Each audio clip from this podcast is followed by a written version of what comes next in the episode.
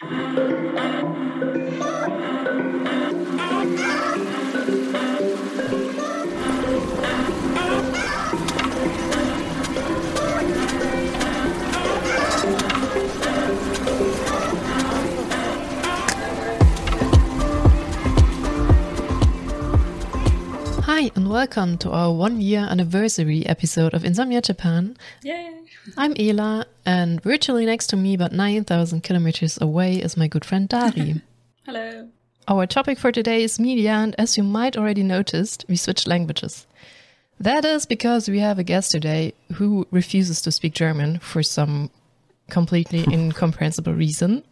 Oh, why? why is that? Why is Oh that? I don't god! know. I mean, I was so bad at German at school. that would be a disaster.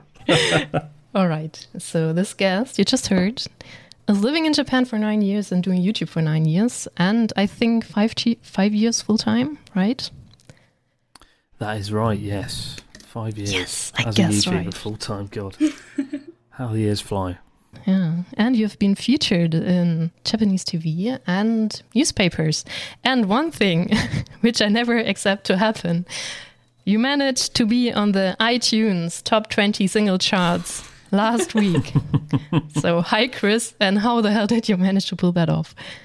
Hello, everyone. Yes, I don't really know. It's very odd making a song on your phone, your mobile phone, and then the next thing you know, thousands of people have downloaded it and it's charting top 20 on iTunes. It's a very surreal thing, but quite funny and hilarious. And it's going on my CV one day when my YouTube career comes to a grinding halt and I've got a CV and I have to hand it in. That's going to be top of the CV.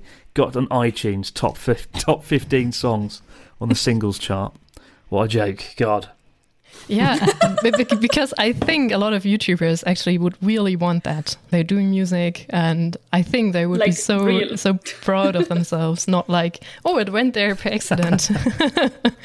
I I'm kind of I'm looking forward to finding out how many people actually bought it. With iTunes, there's actually a three month delay, right? So someday in September, I'll be like really depressed and down. I'll be like, oh, I hate my life, and then I'll get like an email from iTunes being like, by the way, ten thousand people downloaded your song that you made on your phone.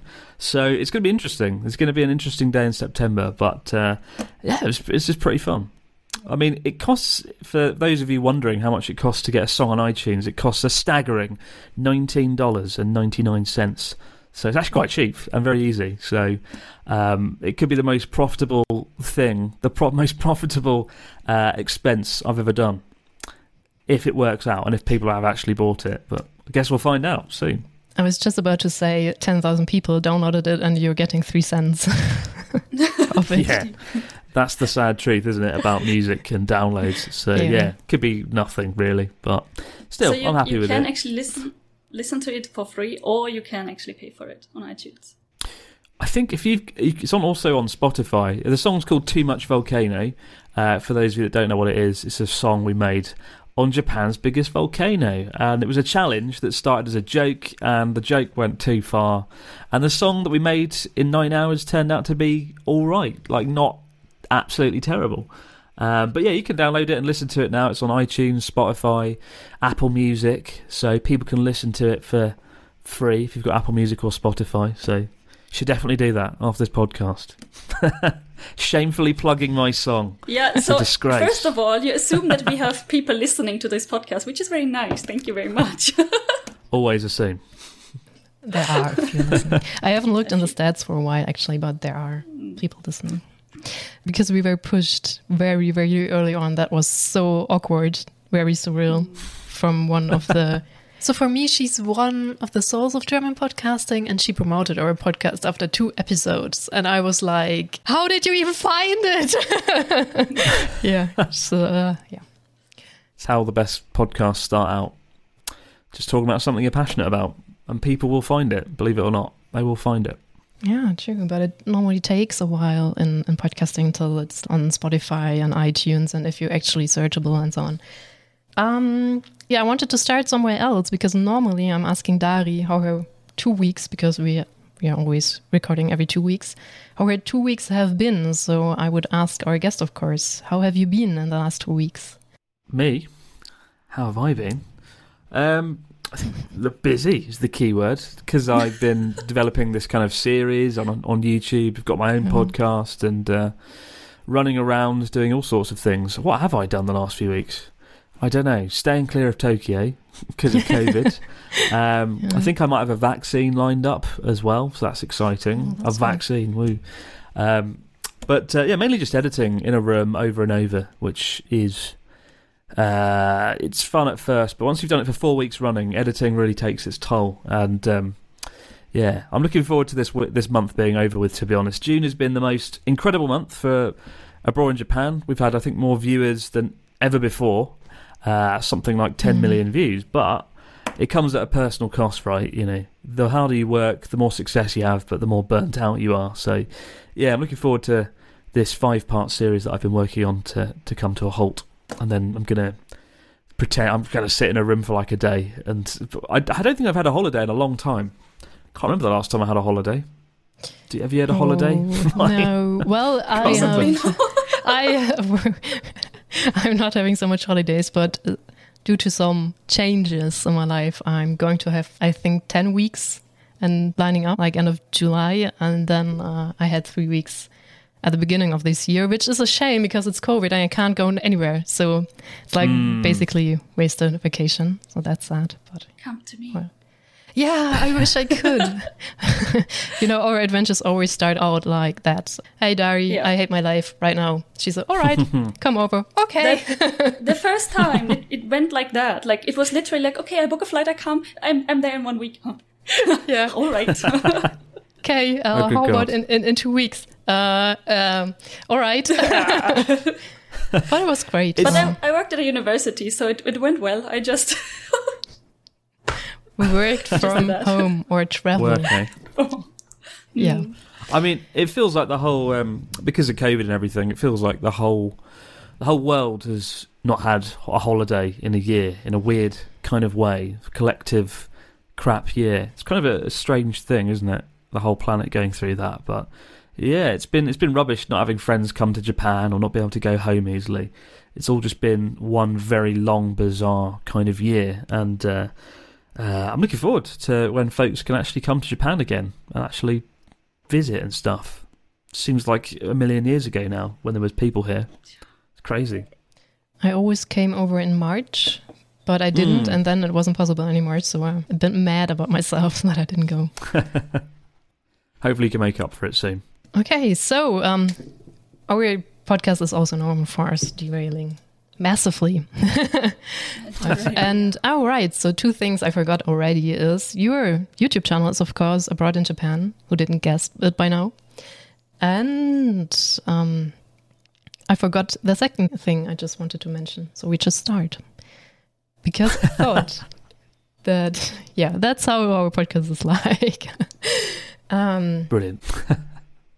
Well, all good podcasts are a natural conversation, right? Like I do a podcast every week, and the worst ones are the ones where we always have a plan. The best ones are the ones where we can just talk about anything, right? Have Yeah, a that is natural true. conversation. So. So normally we always uh, prepare a topic, and then I'm always normally asking Dari how she's been, and sometimes that's just the whole podcast because we're talking for two Yeah. hours. Then, But about stuff. Recently, nothing much happened. yeah, so that's the issue. And I remembered what I forgot to thank you uh, for your time because I know you're still editing this journey across Japan. No, not at all. And speaking of your YouTube channel and influence and stuff, I originally planned to start somewhere else, but since you landed that top 20, uh, I don't know, 14 or something hit, I Top it- 14. Don't remember that number. 14. top 14. Top 14. Oh, yeah. Ridiculous number. God. I just suddenly realized how much reach you have. And because that wouldn't work without reach, to be honest, which is great. And Influencer. influencer. Yeah, I guess so. yeah, yeah. so so I thought um, about your influence. What do you think your channel has changed? Um, that's a good question, I guess. What changed for you with all the influence? I don't know really. I, you try not to think about the whole influence thing. To be honest, um, it's always a bit Mm. daunting when you picture people watching your videos. You know, I've whenever I post a video, folks send me like photos on Twitter, Instagram, Facebook, or whatever of them like watching the video in their sitting room, and that is a really strange thing because I never see that. Like this is a job where you make videos out in a forest or on a volcano, too much volcano, or in your apartment, and then you hit a button and then a million people watch it. And so it can be quite difficult to align those two things, right? It can be quite difficult to, to picture that. But I don't know how much it's changed. I remember, I think you certainly become a lot more aware of what you're saying. You certainly become a lot more wary hmm. because you think, oh my God, I've got to be careful. I don't want to offend too many people. I don't want to, you know, I don't want to alienate people. So I guess that's the main difference. Like, I remember one problem I faced two two or three years into doing abroad in Japan was I met I think like a 40 year old Japanese woman who watched abroad in Japan, and that was not the image of someone I pictured watching my videos. Right, I had a very clear cut image of people watching my videos. It's probably going to be a British guy, 18 to 35 in the UK, whatever.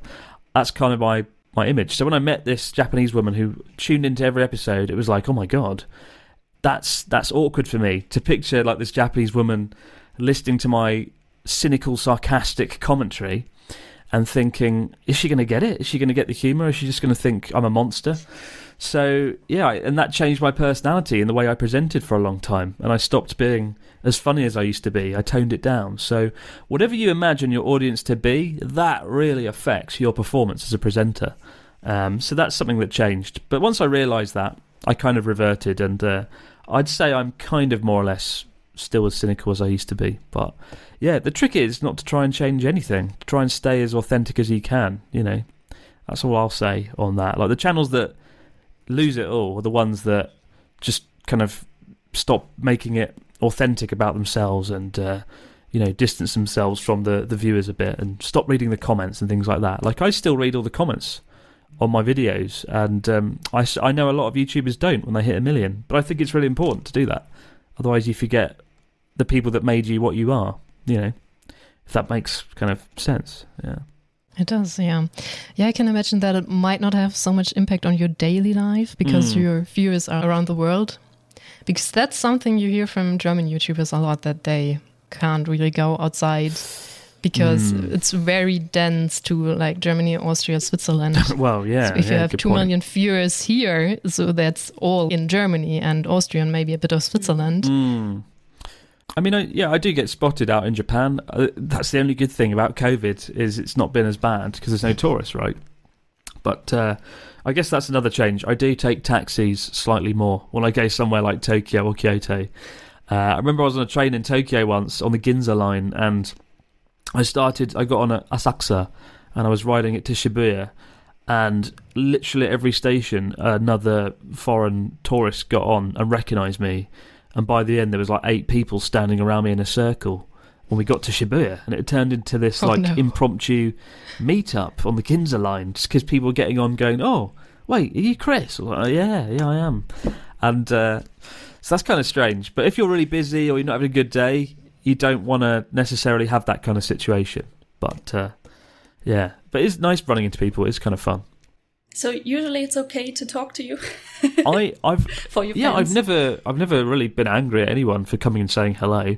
There was one guy in Kyoto that didn't get the hint that it was time to sort of walk away now. Like I was like, well, good luck with everything, and then I'd slightly walk away, and then he'd be like, just carry on talking again. And I was, I think I was showing my cousin around at the time, and I was just like, oh, come on, get the hint, you know. Um, but no, generally it's been great. I've I've never had any bad situations apart from that. I think. Um, but the the worst situations where you know somebody recognises you and they keep staring at you, and you just think, "Oh, come over and say hello." like, I don't mind if you come and say hello, but just don't keep staring and making it awkward because you know it's going to happen at some point. I, I had I had this situation. I was in Tokyo for something for some business trip, and I also some of those famous lines. I can't remember which one, and I saw PDR san. Oh, PDR If you know Duncan, yeah, yeah, is. yeah. Yeah, yes, yes, Duncan. And um, so it's like, oh no, oh no, is it him? Oh, oh, no. Can I can I can I go say hi? Like, oh shit. Okay, so at some point I was like trying not to stare, but of course you take the same train. Like, what you wanna do? So I'm like, hmm. Okay, I should I should not be like this. I should just say hi and leave and just go far away and take another one, maybe the next train or something. Um, So I actually decided, okay, I went and I said, oh, hi, I know you. Greetings to me, mate. And I went away. I'm sure he'd have been he'd have been delighted about that. You know, I think those are the good encounters where someone's like, "Hi, Chris, how you doing? You good? Like the videos X, Y, Z," and then sort of off you go, kind of thing. Unless you're some, you know, yeah, I think that's fine. Uh, I mean, Duncan's, yeah, I've met Duncan twice. He's a nice guy. He's a cool guy. Yeah, but uh, I think Germans have the tendency to stare more than other people. I have Really? a feeling because we are we are very much a staring at people country. that's awkward. But speaking of influence, it's always so unsettling if you hold your phone live in the camera. because I think in the span of one year, at least two YouTubers managed to reveal the number of their YouTube friends just by holding their phone in the camera live and then they got a call oh or God. whatever. so every time you're doing that, I'm thinking, oh God, please stop. so well, sometimes I put the phone on airplane mode, so don't worry, people can't ring. Although All right. if I hadn't, if I if I didn't do it, you know, there's lots of situations where I'm doing like a live show or something, and then uh, my good friend Natsuki Mm. will like ring, ring me up, and I think, oh god, and I put him on the live show as well. So it is a bit risky, but I like to live dangerously. I like to show my phone in the live show, even if it ends my career one day. More likely the career of, I don't know who's calling you. um, CDawgVA, for example. And Ah, yeah. we're also known for doing dead translations because, uh, transitions, I mean. Speaking of filming your wacky weekend with Connor, Ah, yes. so what's about filming permissions? Did do you actually need to ask people to film? When do we need to ask? So, yeah, I mean, with Japan, asking for permission is always a dangerous thing because if they say no, then you're you're buggered, right? You know, once they've turned you down, it can't happen. So the rule of thumb is just to not really ask unless you know somebody who knows the owner. Um, so I did a video, yeah, wacky weekend with Connor, CDawgVA, and we went to two love hotels, and we knew the owner at one of them, and he was very nice, let us film. And then the other one we went to, we didn't know the owner, and it, you know, it was a cheap, not overly great love hotel, and we were a little bit disparaging, a little bit mean to the hotel, and uh, so obviously we couldn't really ask for permission and be like, by the way, can we make fun of your hotel in front of a million people? Um, so, but we hid the name of the lo- we hid the name of the hotel, so it should be okay. But uh, yeah, in Japan, it's a bit risky asking for permission though, because of the hierarchy of Mhm. things. The supervisor needs to ask the boss of the boss of the boss. It goes up so many levels, and by that point, they just don't care, and you never hear back. So. Um, my advice is just don't ask for permission a lot of the time, unless you know somebody who knows the owner and they can sort of talk to them and get them in. You know, it's just not worth it. Yeah, I guess it's the same at work as well. So we had this silent agreement at my previous work that do home office whenever you want, but don't ask me. Exactly. Okay, so um, be- because I I know I was once in Don Quixote and just wanted to film something, and I felt like really uncomfortable because I felt like the people were staring if I'm actually filming. Is Mm. that a thing? Hates Don Quixote uh, filming there, or is it okay-ish? I Especially if you don't plan to put it on YouTube or something. I think it's okay. I've filmed in Don Quixote three or four Alright. times. Actually, the one in Tokyo in Shibuya, you can't film there. I know that much. I think we did try filming in there once and got told that we couldn't. So it depends on the place, but just be a bit sneaky about it. I did do a video there once though about Don Quixote, and that I never got told to take it down. So again, as long as you don't get caught, um, I think you're okay, really, because I've never heard from any Japanese company telling me to remove a video, and I, you know, I've made 200 videos now, so um, I think it's more like as long as you just don't get caught, it's okay. it's okay to Oh, break the rules. I remember, was it when you were here? Like, um, there's a mall nearby my place, which is pretty big. And at some point, I did some small video clips in that one. And I have this camera that you can flip around so you can see yourself, Oh, right? right. But I was filming something and seeing myself, and I could see in the finder that somebody behind me was like, Oh, God. oh, stop filming. so, oh shit. Good god! I mean, the the reason they panic is because they can get in a lot of trouble if you filmed other customers. It's usually about filming other customers. So sometimes if you ask, "Can I film here?" they'll be, they'll say yes. Just don't get any other customers in the shot.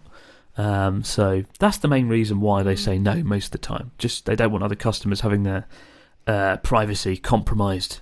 or whatnot. Because they care so much about privacy. Well, it's not just Yeah. that. It's because there's a lot of people cheating on their partners and things in Japan. Like there was a lawsuit a few years ago, I yeah, think, that was on TV when um, a guy was caught walking around with another girl, and then his wife left him, and he sued the the TV company and got lots of money. And um, yeah, there's a lot of infidelity in Japan. Um, so I guess I can Yes. see why they're a little bit wary about that in that regard. But that, that it's odd. Like it's more about the infidelity than it's actually about privacy. Well, yeah. Because privacy they don't care about at all. No, not Like particularly. you have to give all your health check to your like, for example, employer. Like the health check every Yeah, year. yeah. They, they see all the data. It's like privacy. No. Absolutely, yeah. That's a big no-no in, in Germany. If you need a Mm. health, health check, uh, you need it for certain jobs, but it never ends up at your employer. Mm, mm. They just get like, yeah, it's okay or it's not okay, but they Yeah, never get sick. the report. That's it. And another thing is because we don't like to be filmed in Germany as well. So you Ah, have really? more or less the same issue, but for different reasons. We just really don't want to be in a video because we value our privacy. So a lot of Americans normally tell us how weird it is that if you hold up a camera, like everyone runs away Huh. in Germany, and in Mm. America the other way around. Yeah, I think in the UK we don't I- I really guess we don't we really the care. same. In the UK we don't we don't really mind. I guess we're closer to America in that way, maybe. Maybe, yeah. So you can get angry people because my dad is very talented in filming, I don't know, random stuff. And uh, people get angry at him for filming something. and then someone is in the shot and that person gets angry. I'm like, yeah, sorry, we, we plan to film that. Okay, then I think I, I just want to stay a bit at this bureaucracy stuff. I don't know how interested other people are in that, but because, because I know in Germany as well, and we normally speak German, so I think it fits. We'll Yes. have a lot of bureaucracy f- here as well. And I'm Sorry for the extra challenge today of uh, of not being able to speak German. Yeah, it's. I, I think we both need it a lot in our lives, so it's not so bad. Uh, normally, our podcast evolves around us not being able to remember German words. Mm. So last time, That is very um, much true. we couldn't figure out what dictionary means in German. Ah, really, yeah. I was Jisho, Jisho. was like, Oh, Jisho, yeah, but we couldn't remember the German word, and I had to look it up. And like the translation back would be like just um, words book. Oh, right. and I read it, and and I thought, oh no, I could I could have remembered that. it is pretty easy. so that's our podcast most of the time. yeah, I mean, usually Ela is okay, fine in German, but uh, my life is like very strange. Like I have moved to Norway for five years, and then I've moved to Japan three years ago. So oh wow. And you're in it's not very much thinking straight. you're to in me. Osaka, right? Yes. Wow, lucky. It's it's a pretty cool city, I think. but although, I guess people have mixed experiences. No, I, I do like Osaka. I also have never had bad experience in Tokyo. Though. Oh, cool. So for me, it's like every everybody is like, "Oh, Tokyo, they are so mean. They are a bit more rushed." hmm Hmm. I'm not sure about I mean, that. yeah, but okay. I've never found people in Tokyo to be mean, but I found that people in Osaka are more outgoing and fun. Like if you're like, in the street in Osaka, it's Mm. much more likely to have somebody just like strike up a conversation with you, just talk to you, um, which I like. You know, it's cool. I've met a lot more interesting characters on nights out in Osaka than I have in Tokyo, from my memory. So, yeah, I always wanted to live there, but, but I yeah. never will. So, well done. You've beaten me in that regard. Oh, why not? Maybe at some point. I so- doubt it. I can't see it happening now, but I uh, I'll have to dream about that. It'll be a dream that will never come true. Maybe because Dari is so used to Osaka Mm. that she's not really recognizing the difference. So that was my theory It's possible. a few And yeah, yeah.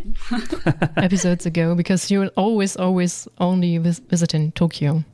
It's always hard to tell the difference. I don't know.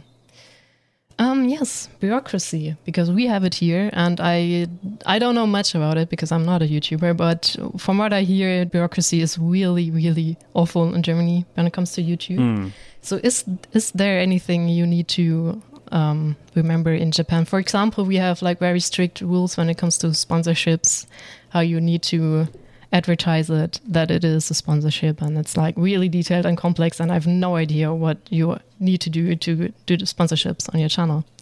So the bureaucracy around doing sponsorships, I guess, pretty easy really. Somebody goes, "Do you want to put Tokyo Treat in the video?" You go, "Yes," and then they give you a number, and then off you go. But I mean, like, you've obviously you've got to if you do a sponsorship, you've got to like say that it's sponsored and stuff on YouTube, things like that. But Is it a hmm. YouTube rule or is it a Japanese rule as well? it's a good question. I think it's a Japan rule, but YouTube have made it a kind of a, a policy across the world, which makes sense, right? Ever since those British YouTubers mm-hmm. made the video when they ate some Oreo biscuits in some sort of challenge, and it was secretly a sponsor. I think a lot of people have been quite wary about it, and nobody likes to feel like we've been misled um, by a YouTuber who's Mm. like put loads of sponsored products in their videos. And I remember seeing it a lot, like five, six years ago. I remember watching loads of YouTube videos, and then there'd be a YouTuber like, "Wow, I love my watch. It's a really great waterproof, ergonomical watch. You should definitely buy one. It's great. Mm. Why haven't you bought my imaginary watch?" So it's nice to be beyond that, I guess. But um, I don't really do a lot of sponsorship stuff. I do more. I kind of work with travel companies and stuff, but it's I don't really kind of call it sponsor. I don't see it as a sponsor because they don't tell me where to go. They sort of give me some budget and then let me go wherever I want and sort of cover a prefecture. Um, for example, I've got a video coming up Mm. in Akita Prefecture with my good friend Ryotaro, and I think we've got some sort of budget, almost like a subsidy from the Akita government, and then we have to sort of find interesting places to sort of promote the prefecture. So that's my kind of thing, um, and I've generally been able to rule out doing a lot of sponsor stuff because thankfully I've got the the Abroad in Japan Patreon thing, so uh, lucky in that regard. Um, because in Germany, it's I, I really don't know the rules, but at one point, some uh, creators actually did say, "Okay, that's an advertisement because I'm going to link my friend here." It's like if um, I don't know if you would make a picture of Natsuki Mm. and he would need to link you as advertisement because you are a YouTuber and making money with that. So it it gone Huh. that far in Germany Yeah, for it's a bit it, too it far. too Advertisement. far. That's a bit too far. It is. Yeah, that's that's too far. I think the the point where it, it needs to, it needs to be about like deception. I think if you're lying to your audience Mm. or being deceptive, that's the real problem, right? Yeah, where it's not clear. Yeah, it went to some point that uh, some of my friends, like or like friends of friends, actually tagged all their pictures on Instagram with ad if there was any product on it. It wasn't sponsored or anything, but you Hmm. cannot tell. God, So a lot of people were super afraid Bloody hell. of doing that mistake, even though they have no followers or anything. Yeah, Wow. because we have a very big s- suing mach- machinery here. It's uh, Mm. relatively easy to sue in Germany. It's even a funny phrase. Um, I don't know how to say it in English. I think you can say something like, "I just filed my complaint." huh? Yeah, it, so it's easy to sue. Oh god. yeah, it's really easy to sue. So a lot of um, lawyers just suing you to make money in- for no reason. For example, if you have a product in your Instagram, even though you like have no followers or whatever. Jesus, that's awful. it's terrible. It's, it's just I just wanted to know if this like really a law or just something you want to hear because of course that's the thing I think um, I just want to know is this sponsored are you using this for 10 years or maybe 3 years because I actually started to listen to some whatever they do creators Mm. I I learned that's uh, insult as well but uh, I, I stick with creators uh, if they say all right I'm using this for 10 years and I like it then I am influenced by that Right, right, yeah. and trying it out. It's a good point. Yeah, I, that's why I. I guess I. Yeah, I guess I'm very careful about what I feature in my videos as a result. Right, you don't want to get into that sort of territory. So it's just not fun. It takes the fun out of YouTube, doesn't it? Worrying about things all the time. Yeah, that's uh, one one thing I thought is since you have the Patreon, you're not so dependent on YouTube and sponsorships and so on. Because you, I know you talked a lot about something I can't pronounce. I'm trying it. Entrepreneurship. Entrepreneurship. Entrepreneurship. it's a really hard word. Um, but you never started your business, even though it seemed you were obsessed for a while back in Britain with starting your own business. Hmm. Or do you have a company now? Um. I've, Why did that never happen? why did that never happen? Well, I mean, I don't know. I guess it's all a bit complicated, isn't it? yeah. Yeah. Yeah, maybe I should have done that. I don't know. I never really had much of a plan when I did all this. It just sort of Mm. just happened, I guess. Really, I did. I did used to want all sorts of companies and things, but I remember when I was eighteen, my dream was to run a business, but I didn't know what the business was ever going to be, and I, my image was just like running an office and having people there. But again, I didn't know what the business was going to be.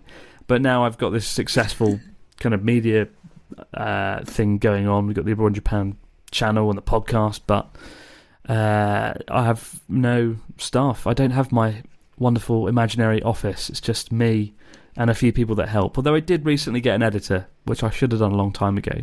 And that's my advice to anyone who becomes a YouTuber get an editor. Once you reach like 100, 200,000 subscribers, definitely get an editor. I regret not doing it sooner.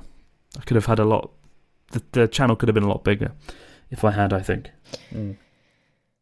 Yeah, but I, I can understand that it's always hard to give up mm. control, especially if you enjoy editing and you like like the style of editing. Yeah. Even though if you find someone who's actually better at editing, but it's editing in a different style, it's, it's not helping. Yeah, I think I was worried about that, like losing the identity of uh, of the channel a mm. bit by not being the editor. So I've been kind of teaching, training my editor what to do and how to sort of make it like abroad in Japan although I don't really know what what that is, what that involves. To be honest, using the same four songs over and over. That's the Abroad in Japan channel. well, I think it just work out if you just say what you dislike mm. or what you hmm. would do differently. Yeah, and eventually, I think you will get it. Yeah, even though there's not a big plan. Exactly. Um, yes, so sort of your channel is a business, even mm. if you don't see it that way. Yeah, I guess it is. I guess it is. I see it more of a, of a brand than a business and I don't. Mm. I have. I'm very careful with with the brand. You know, I want the Abroad in Japan sort of brand to stand for quality and good production quality and uh, comedy, and uh, you know, yeah, good quality, good comedy.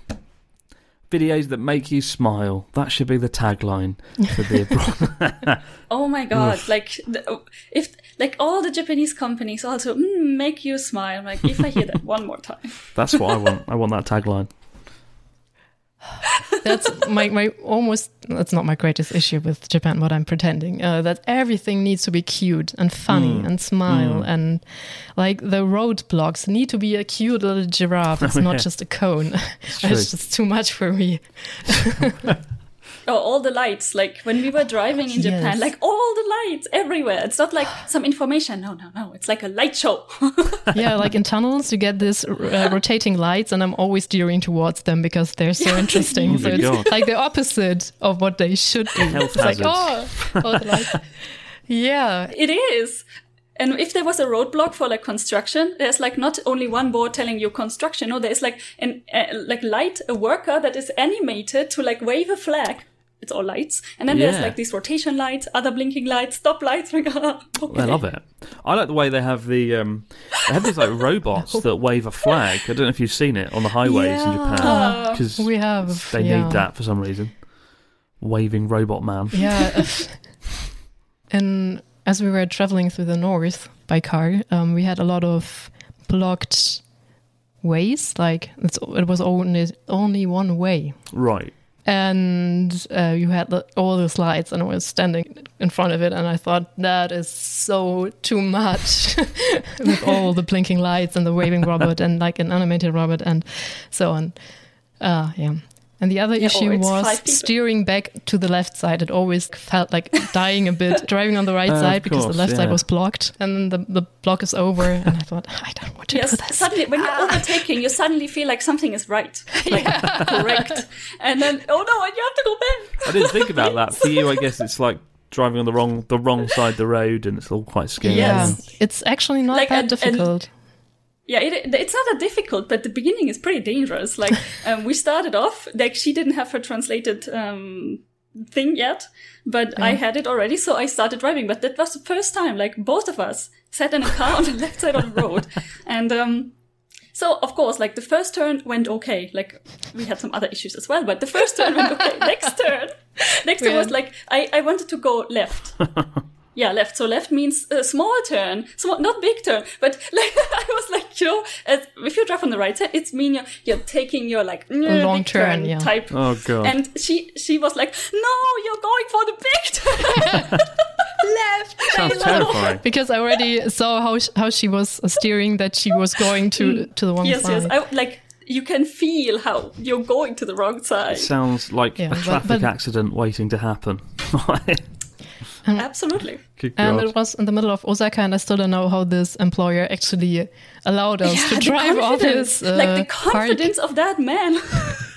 they, they gave us they gave us the car keys and pushed us in the car. It's like go go go. It's oh like God. I it, it like I drive manual usually, and that was automatic, which shouldn't be a problem. But for me, it was. So we had automatic problem at left and uh, it was a hybrid as well. So she wasn't. I'm trying a hybrid as well, so I don't have issues with my motor not running. Ah, but she was so irritated, Oh, uh, annoyed by it, and she, and it was really a lot. And I thought, oh no, I don't have my translation yet. That must I can't been drive. terrifying. So we, we actually drove to the translation center to get hers. But uh, I mean, after a few There is video turns, it footage of okay. that actually. Bloody hell. And so at some point, I was screaming at her like, "Put the camera away! I need your eyes on the street!" and I was laughing so hard because she was trying to kill us. Good God. Sounds like the most Yeah. dangerous road trip yeah, ever. but it's. Uh, yeah, it was fine probably after a few turns, but I think I didn't have so much is- issues with sticking on the left side of the road, but we both have, like everyone has issues Hmm. with yeah, your car, the like your how the size distances. is, because you're so used to the distance Mm. being different that you're not driving left, but like really hard left. yeah, you drive really, really left. so in, in in Japan, there's these like uh, what's that called? These um, like for the water next to the street. yeah, I know. We, we well, the, informally know. called gaijin traps, like foreigner traps, because a lot of foreigners that just fall down them, Absolutely. right? Yeah, I know a lot of people that fell, like, fall down them. Driving down them would be the Or end of your dogs. car. Terrifying. Yes. So she was really terrified of me driving too far left for good reasons. Oh yeah. for- in in the Guardian trip, and beca- that, that was freaking me out a lot.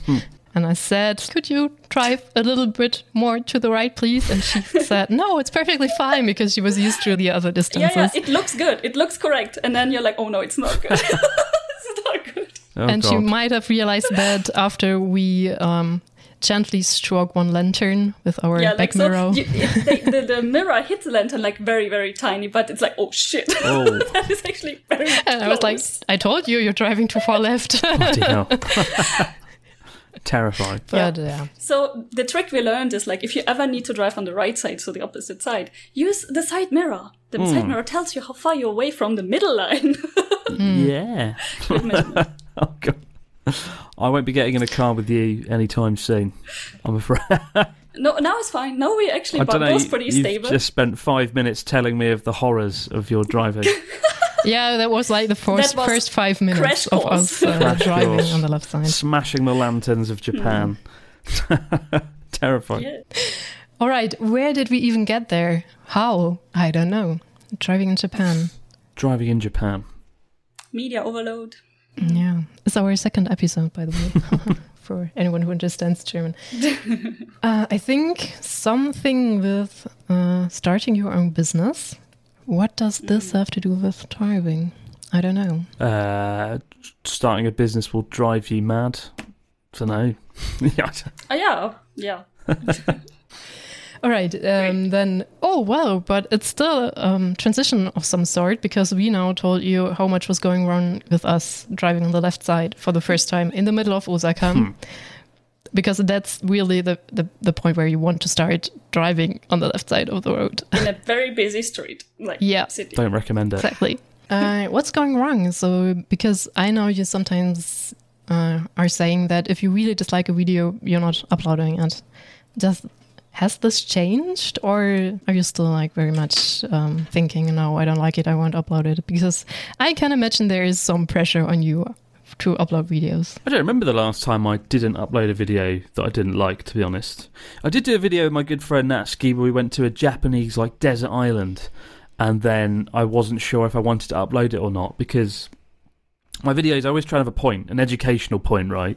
You've got to get that balance right. 50% educational, 50% entertainment. And with that video, there was like no educational value. It's just Natsuki and I went to a desert island. Natsuki wanted to look for treasure, and then he dressed up like a pirate, and we just just like tore the island apart, trying to look for some treasure. and it was ridiculous. And so I haven't posted that yet. I will one day soon, but that's an example of a video that I was like, eh, I don't know if I should post it or not. I'll just leave it there on the hard drive and come back to that later on. Um, but at this point, I don't think I would make a video unless I knew it was definitely going up. You know, I don't think there's any harm though in taking down a video that you're not happy with or you didn't really, you know, Mm. that you weren't happy with like many years later. I mean, it's a learning curve after all. I did toy around with videos a lot, Hmm. but what I figured out was I do love presenting, I do love editing, but the filming part, I might enjoy that if it's like the only thing I would need to do. Mm. But every three things, so I started to hate filming. and, and that's bad because my filming is so bad, so editing will be worse as well. So you Mm. have bad footage, Mm. so you don't enjoy editing anymore. Because I figured out, I sometimes because I'm just I'm just technically interested in stuff, so I'm trying to edit from time to time. Mm. and if I d- just use stuff from someone else, it's so much better and so much more fun. It's quite But at least interesting. you usually have a plan. Like I do enjoy filming random shit that doesn't make any sense. yeah, and then you're uh, dying trying to edit it. Yeah, so that's why I never edit. no, there's nothing. There's nothing worse than trying to edit something that you know is bad, and you have to spend loads of time trying to make it into something good. You know, which I've had to do a lot of times. But yeah, it's a lot more work, right? and I always have audio issues. I don't know, it's my curse because I'm I really would want to have good audio and I never pull it off. It's so really really annoying. What do you do wrong? I well the here I have like an Insta 360 and I just think it dislikes my microphone as well, so it's not very well for having an external Ah. microphone. The internal is awful as well. So I normally don't use this microphone here Right. for filming. But even that, even on the podcast, I managed, or my uh, program somehow managed to use the microphone of a camera. And that, One time, yeah. in one time, that podcast sounds so awful. Oh God, yeah. It's, uh, yeah, I don't know how I always, always, always manage to put it. Audio quality is everything. It's more important than video. Often, True. you know, a good voiceover can save a terrible video. So you know, audio is really important. I did that once. I actually voiced over myself like once or twice because it was so awful. And it was pretty good. Almost not noticeable. Really. Well, for you and other people, yeah, people, because, I'm bad with audio. No, um, I don't know. German friends are like, um, not, oh, great, you, you, you made a video, let's have a look at it. But they're like giving you that a list of the, the things that are wrong on your first video. And you're like, yeah, I noticed, thanks. One person, just the first thing he brought back was, here, I've made a video. And he said, the audio is off. Oh God. yeah, it's always the first thing that I I, I notice know. about a video. Audio, you know. Yeah, true. And I, I actually don't know where I was going with that. But uh, speaking of your humor coming back, I, I just remembered. So I rarely remember when I decide to like a channel. But I remember it with your channel because it was a really old video. So I was, I think, I actually wanted to look up things to do in Osaka. Which I find if you start with a topic, it's kind of hard to get into like Japan information, and it's you either find the wrong information or too much, Mm. or especially if you search in German. German. That's why our podcast Ah, is in true. German in the first place. It's not so much. So I ended up on YouTube, which I didn't use for a long time, and I tried to find things to do in Osaka. You didn't have a video back then, but you were like persistently in my timeline, and I thought, all right, I'm clicking on his face, and uh, and I, I think I was watching a few videos, and couldn't figure out if you're just uh yeah really full of yourself or if you're making fun. But I I don't know. You said one key phrase which was so over the top that made me laugh so hard that I decided that I really liked your channel, and it's, it was a really old one. I think it was something about a book. You will write a book about I don't know Oh, write a book. how you conquer the world. I don't I don't know. It's a really really. Do you remember the video? What it was? I might need to look it up. You were in your first flat back then. wow, that's a long so time it's ago. really really old. Very long time ago. I forgot. I used to. I used to remember every video I'd ever made, but I've reached the point now where I, I've lost. I've I've forgotten like the early days because it's been like nine years now, Um, I think no. The important thing is right. I try on video. If you you know if you get into YouTube and present or whatever, it's much more fun if you take on a kind of a persona. If you become something like like you're almost Mm. acting a bit. Like in real life, I'm relatively normal, unremarkable, like nothing special. But when I got the camera rolling, I'm able to be more evil, more sarcastic, more monstrous, and that's that's a lot more fun. You know, I could probably get more views if I was nicer and less opinionated. But uh, where's the fun in that? You know? Really? Yeah, I think the spice the spice of your channel is like all the sarcasm. maybe. Well, for the people that watch it, it is. Yeah, but if I, you know, if I call it Chris's happy fucking Japan. And oh, Japan's so good. Oh yeah, sushi, mmm, well, delicious. Ooh, you know, it could probably attract a lot more people who wouldn't be put off by my snarky, cynical, sarcastic undertones. But yeah, but where would the, where would the fun be in that? Yeah, I'm always forgetting that some, some people just don't get sarcasm or irony or anything. No, they so- don't. yeah, a lot of you know, a lot of people think I'm serious in, in a lot of my videos, and that's always bad. But you know, you just got to be who you want to be. Yeah, then it's not the people who should you watch your Mm, videos. mm. I think to be bold. I think right. it's maybe uh, the horrors of Japanese English textbooks or Japanese three essential phrase you should know, and it's one of the first you still have on your Ah, channel. right. So it's really really old. I do like the horror. I remember the horror. I can send it to you if I find it. The horror one was good because I was just making fun of a Japanese English textbook. Anyone that's ever taught English in Yeah. Japan knows how bad those Japanese English textbooks are, and uh, it was quite cathartic and rewarding to destroy one in a video in ten minutes. That's fun. I remember that video well. Eight years later. I think my Mhm. first video of you was the one uh, about learning Japanese in six months. Oh yes. yeah, it actually gave me a lot of hope. Like I think at that point, I I'm not even sure what my uh, life was at that point, but um, the, at the moment I wanted to go to Japan for a PhD exchange. I remembered that video and I was like, maybe I can actually learn some Japanese. Not like so much, but it's possible to learn it in six months, right? yeah, like I, I hate the title of that video. It sounds really sleazy, doesn't it? Like s- becoming fluent in Japan six six months, whatever. Like it just seems a bit sleazy and cheap. But I stand by everything I said in that video. I do think you could become conversationally fluent at Japanese if you were like. Again, I think I, I get my. I made the, the comparison that if someone had a gun to your head and you had no choice, you absolutely Yes. had to become uh, conversationally fluent in six months, you would have the time to memorize the words to do that with some time left to spare. I think it was like four months I said you could do it in. But luckily, none of us have a gun to our head, so we don't have to.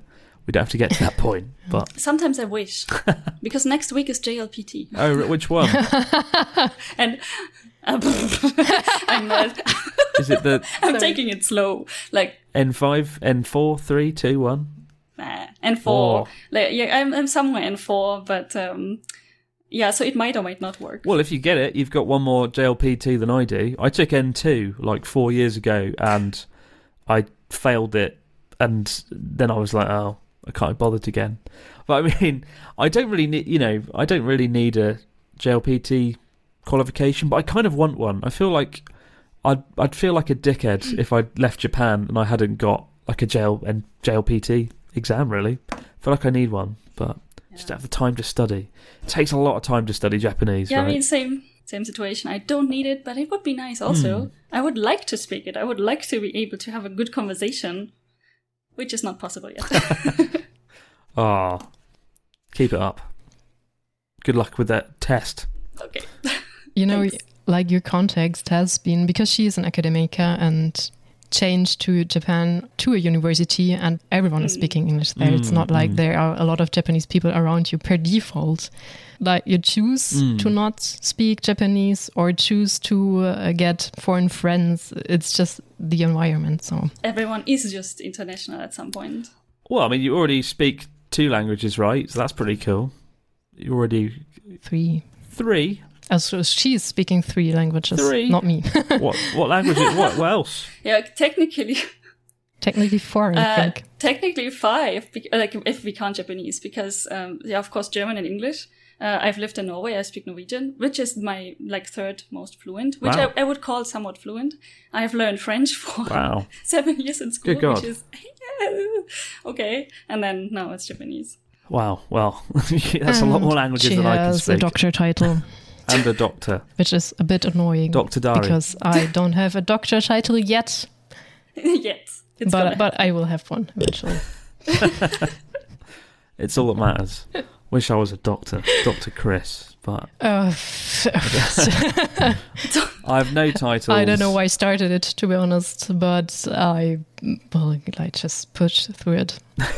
Whatever. Yeah, it doesn't help for anything, but No. it's nice to have. So we both computer scientists. We met at our master degree, and um, so it's not p- relatively pointless to do a doctor, a PhD in, in computer science. But for somehow we Yeah. decided we, we wanted to do that. I do actually remember the, the night where we decided to do our PhD. So we had our master degrees and they weren't exactly bad. and we were sitting there on my sofa and thought, okay, what now? What now? And we both, what now? Yeah, and we both said, What now? like, okay, um, I think at the, at the same time, I said, I think I would be a good uh, animal keeper. And she said, I always wanted to be a, a animal Yes. doctor. yeah, I want. I always wanted to study veterinary veterinary med- medicine. Uh, I don't know why I never did. And I wanted to become I- an animal keeper suddenly. So we decided the natural thing, okay, we're doing our PhDs now. Yeah. So so the, the natural next step is just continue what you keep doing and do not change it to what you actually want to do. One day you'll be a veterinarian. I believe in you. You can do it. Yeah, in I have a feeling I need to study for that. After the JLPT, yes. Once you've got N4 out of the way, then you can be a veterinarian. One step yeah, at a time. I guess that might not be enough. yeah. Okay, let's let's keep it positive. yeah, so I can be the veterin- veterinarian, and you come, and then we make a, like a big palace for pets. A big palace. Right. Palace for pets. I'm the keeper then at your veterinarian palace for pets in Japan. The only, the only place where animals are treated nicely in an organization. Not that. Oh God, I meant like organizationally, because zoos aren't very known for being nice to animals in Japan, or like dog is not known cafes to or be nice to cat- animals. Coffees. That's what I meant. I, I didn't want to say that everyone who owns a pet in Japan is evil. All right, but um, yeah, coming back to you, um, to your channel because I do remember that you once um, I was in Japan, so I was texting you something. Mm. I think I was jealous about your picture on the swing. Haha, I remember that. on the on a You remember swing. that, yes? Yeah, uh, swing. Yeah. You know, like Really? uh, for ch- for children. It might be not even on your Instagram. It might be on. Uh, yeah, I remember that. something. I remember that place. Yeah, Fukushima. Yeah, Mm. exactly. And that's what I wanted to um, get to because you said uh, don't go there. It went so much went wrong. How much is going wrong? I mean, that went wrong. So that vid- that was the day we went to film the Fukushima nuclear disaster documentary, and for some reason, Ryotaro had this idea of putting in an art gallery, some sort of weird art gallery, not far from the disaster zone. I wasn't for it. I didn't want to go, and we went there, and the guy that ran it was very not nice. Like he he was very angry, um, and just we he shouted at us for about 50 minutes and it was so awkward because uh, had a guy we had a guy with us who was helping us around the Fukushima disaster zone and he was driving the car and he drove into the car park for the art gallery and there was a sign that he missed saying don't park your car in the art gallery car park. And it was so petty and ridiculous. But anyway we went up met the guy and he was really nice. And then he just switched after 10 minutes and was like oh but you parked in my fucking car park didn't you? Didn't you see the sign? Didn't you see the sign that says no cars? Uh, and it went on for 50 minutes. And i was just standing there like is this happening? Is this real and it was so weird. And it's such a ridiculous story that i need to write down one day and talk about. But I, I've, it's so so strange. Like in the uk if someone did that for 50 minutes there'd be a fight. But in japan weirdly when there's like an altercation people just stand there and take it. I remember standing there with ryotaro while the art gallery guy just shouted at the at our driver man, and I was just like looking at Ryotaro like, what is going on here? And then after like 50 minutes of shouting at us, he went, "All right, let's go and look at a swing." And then we went to the swing, and I sat on the fucking swing. And so that's why I was, I was like, "Yeah, don't go there because he might shout at you if you uh, drive into his car park and crash into his fence or something." It's uh, so weird. Things go wrong. We had a similar experience in, I'm not mentioning the place, but um, At a car park. at a At a car, car park. park. Exactly. So my my brothers do still smoke, and they were with, with us, and my brother didn't see the non-smoking sign, Oh. so he smoked, and then someone approached us and was angry with us Hmm. as well, and as he pointed. At the direction of the signs, uh, my brother immediately put out his cigarette and was about to put it in. I think it was an empty bottle or something, like in the car, in somewhere. And then this guy yelled at my brother that he shouldn't uh, put it away, like someone yeah. put it on the ground or let it fall or something. And my He was so adamant about that, like don't throw Yeah. it away, don't litter, don't. He wasn't about to do uh. anything like that. yeah, and so he, was already with, with bottle in hand, trying to put his cigarette away. hell. The the person kept yelling. To one point, we thought he wanted us that my brother th- threw the cigarette in the plants or something because he, Yeah, because of course the English to or. Japanese, I can't even remember. It was crappy. Like Yeah, we yeah, couldn't yeah, sure. have a good communication anyway. I was like, what does he? What does he actually want?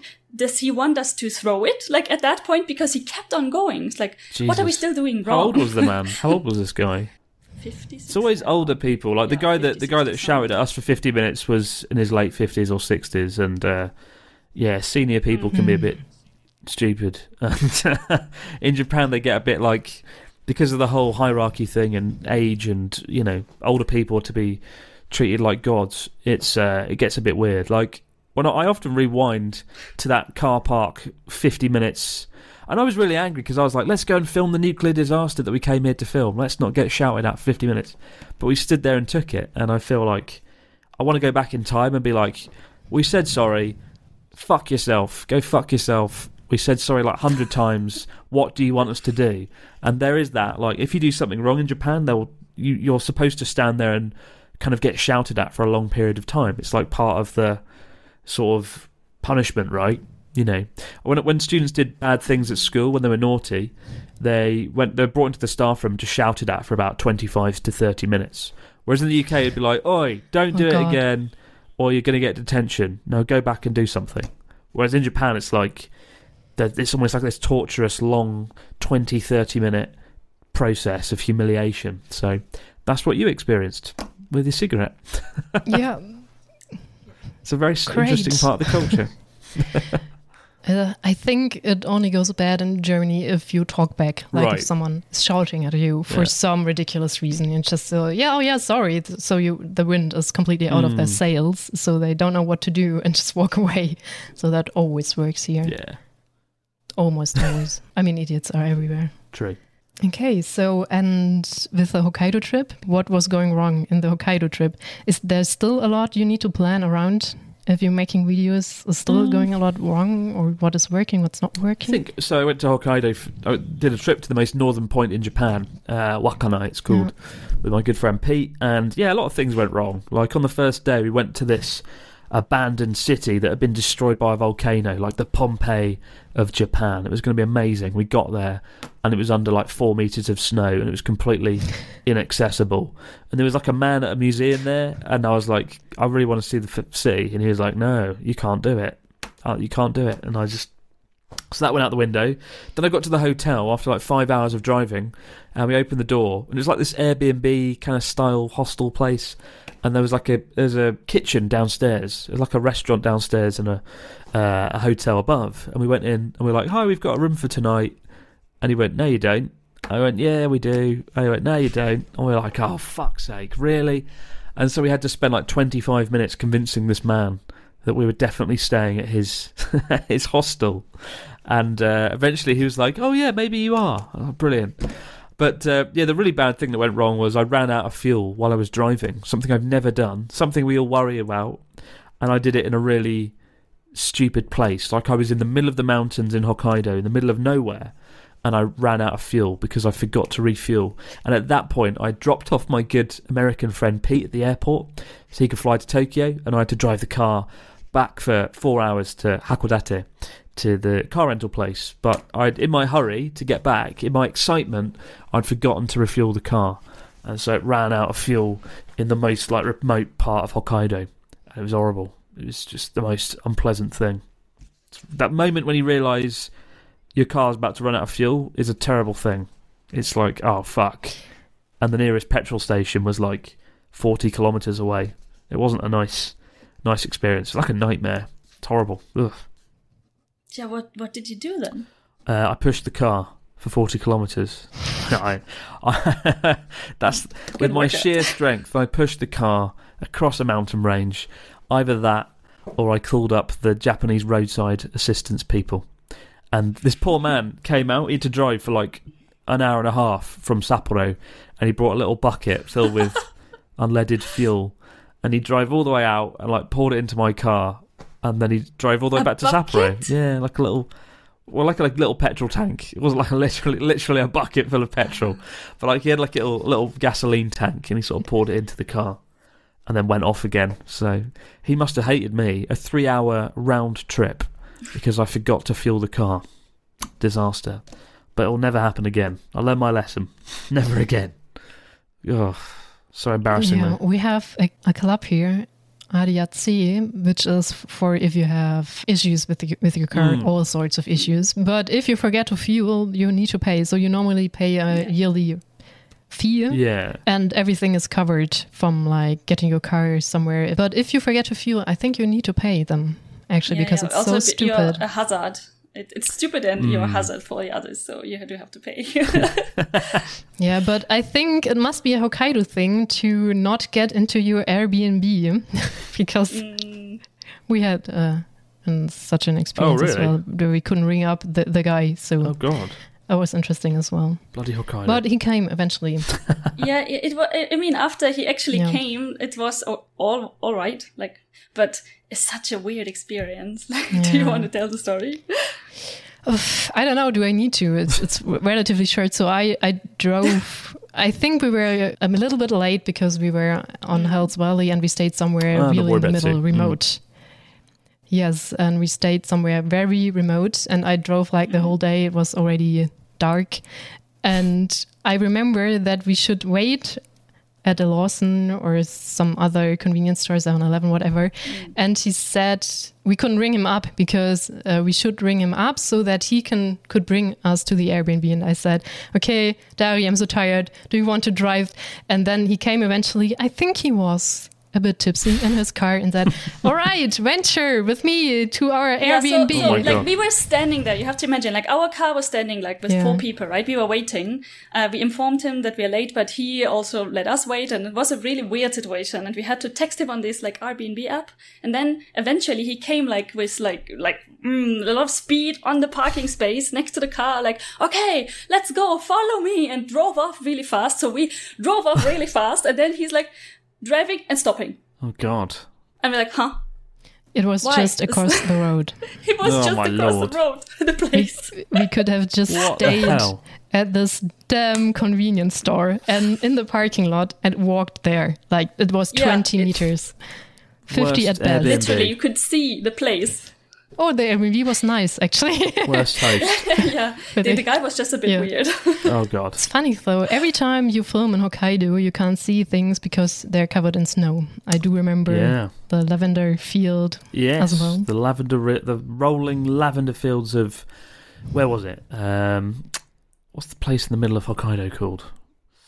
I can't remember. But yeah, no. Every time. I go, it's all, something always goes wrong. But I do love Hokkaido, and I do have a lot of great memories there.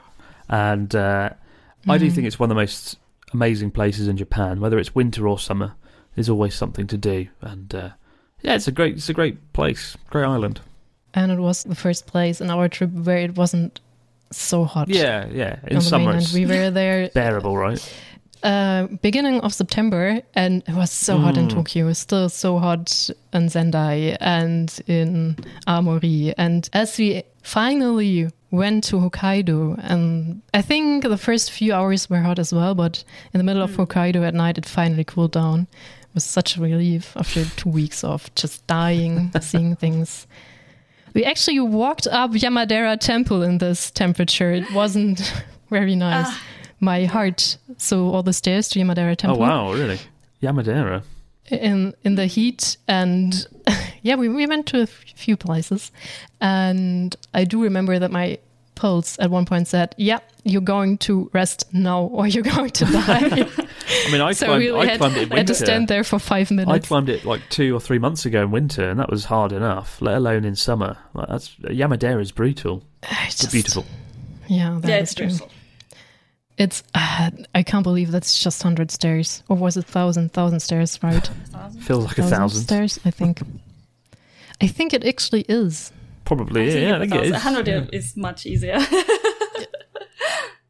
I think that's the title, like the other title title of the place. Okay, but it never really happened that so much was going wrong in the past that you needed to done the whole video, or can you still work around it? I mean, often, you know, when things go wrong, that's where the comedy is, right? I think when things go wrong, that's when life gets interesting. Like I, uh, in the very most recent Abroad in Japan video, I think I rode I rode a horse, and the horse like wanted to kill me, and I had to get off the horse, and it was awful. But like, if it, you know, that was kind of funny and interesting. If the horse had been nice and I'd rode the horse, it would have been boring if it had all gone well, you know. So sometimes when things go wrong, that's where the good stuff is. That's where the excitement is, the laughter, the comedy. You know, it's it's it's just it's more natural, right, for things to go Mm. wrong. Yeah, that's true, and I feel like people are more engaged when things go wrong because they always want to help out. Yeah, Beca- because I saw a lot of comments on your video suggestions. Oh God, I can't pronounce this word. Trying to tell you what you should do better the next time if you're riding a horse, I don't know what I did wrong. which was nice. I think I think the horse just was just. I remember I got on the horse and he it looked it turned around. It literally turned its head around and looked at me as if to say, "Fuck off! Why are you on me?" And it was it just got off to such a bad Yeah. start, and it just I think yeah, the horse just didn't want me there. Yeah, I'm not into horse riding as well, so I won't be doing it again. Put it that way. Right. So I think I'm going a bit to general advice because I feel like a lot of people would want to go to Japan and, and doing what you, you do, like YouTube in Japan. What do you think would be the advice? Oh, I, well, I think I th- think production quality is it needs to be higher these days. There are a lot more YouTube channels, right? And I think people want higher production standards, or it needs to be really much centered around you as a person. So if you know you have to really be comfortable in front of a camera, if it's go- if it's going to be built around you, or become a good documentary kind of filmmaker, like uh, you know one of my good friends, Norm Tokyo Lens. He makes fantastic documentaries about Japan. They're very slick and well produced. Um, there's Connor, who's very much about him and making him the centre of things, for better or worse. Um, so I'd say, yeah, I mean, have a good production standard and try and find something fresh, original, and exciting. You know, Akihabara, Harajuku, all these things have been done a lot. So try and find something fresh and original. And also try and bring Japanese people onto the videos as much as you can because that doesn't happen. Uh, it doesn't happen a lot of the time, sadly. It's just a foreigner in Japan in a foreigner sort of bubble. So if you can bring in Japanese people, all the more for it, all the better for it. Speaking of Japanese people, what do you think are key differences? I don't know how much you know about this, but if you're a Japanese person doing YouTube for Japan, Hmm. what are differences in comparison to your channel? The production standards are a lot lower. Um, I don't mean that in a harsh way. Like you could be shit. I mean like you don't need to have like very slick, stylish production values. Most Japanese YouTubers I see are them just like kneeling on their floor, talking about some some potato chips they bought or some sandwiches they bought. I, I don't really watch a lot of Japanese YouTubers. There are some good ones out there.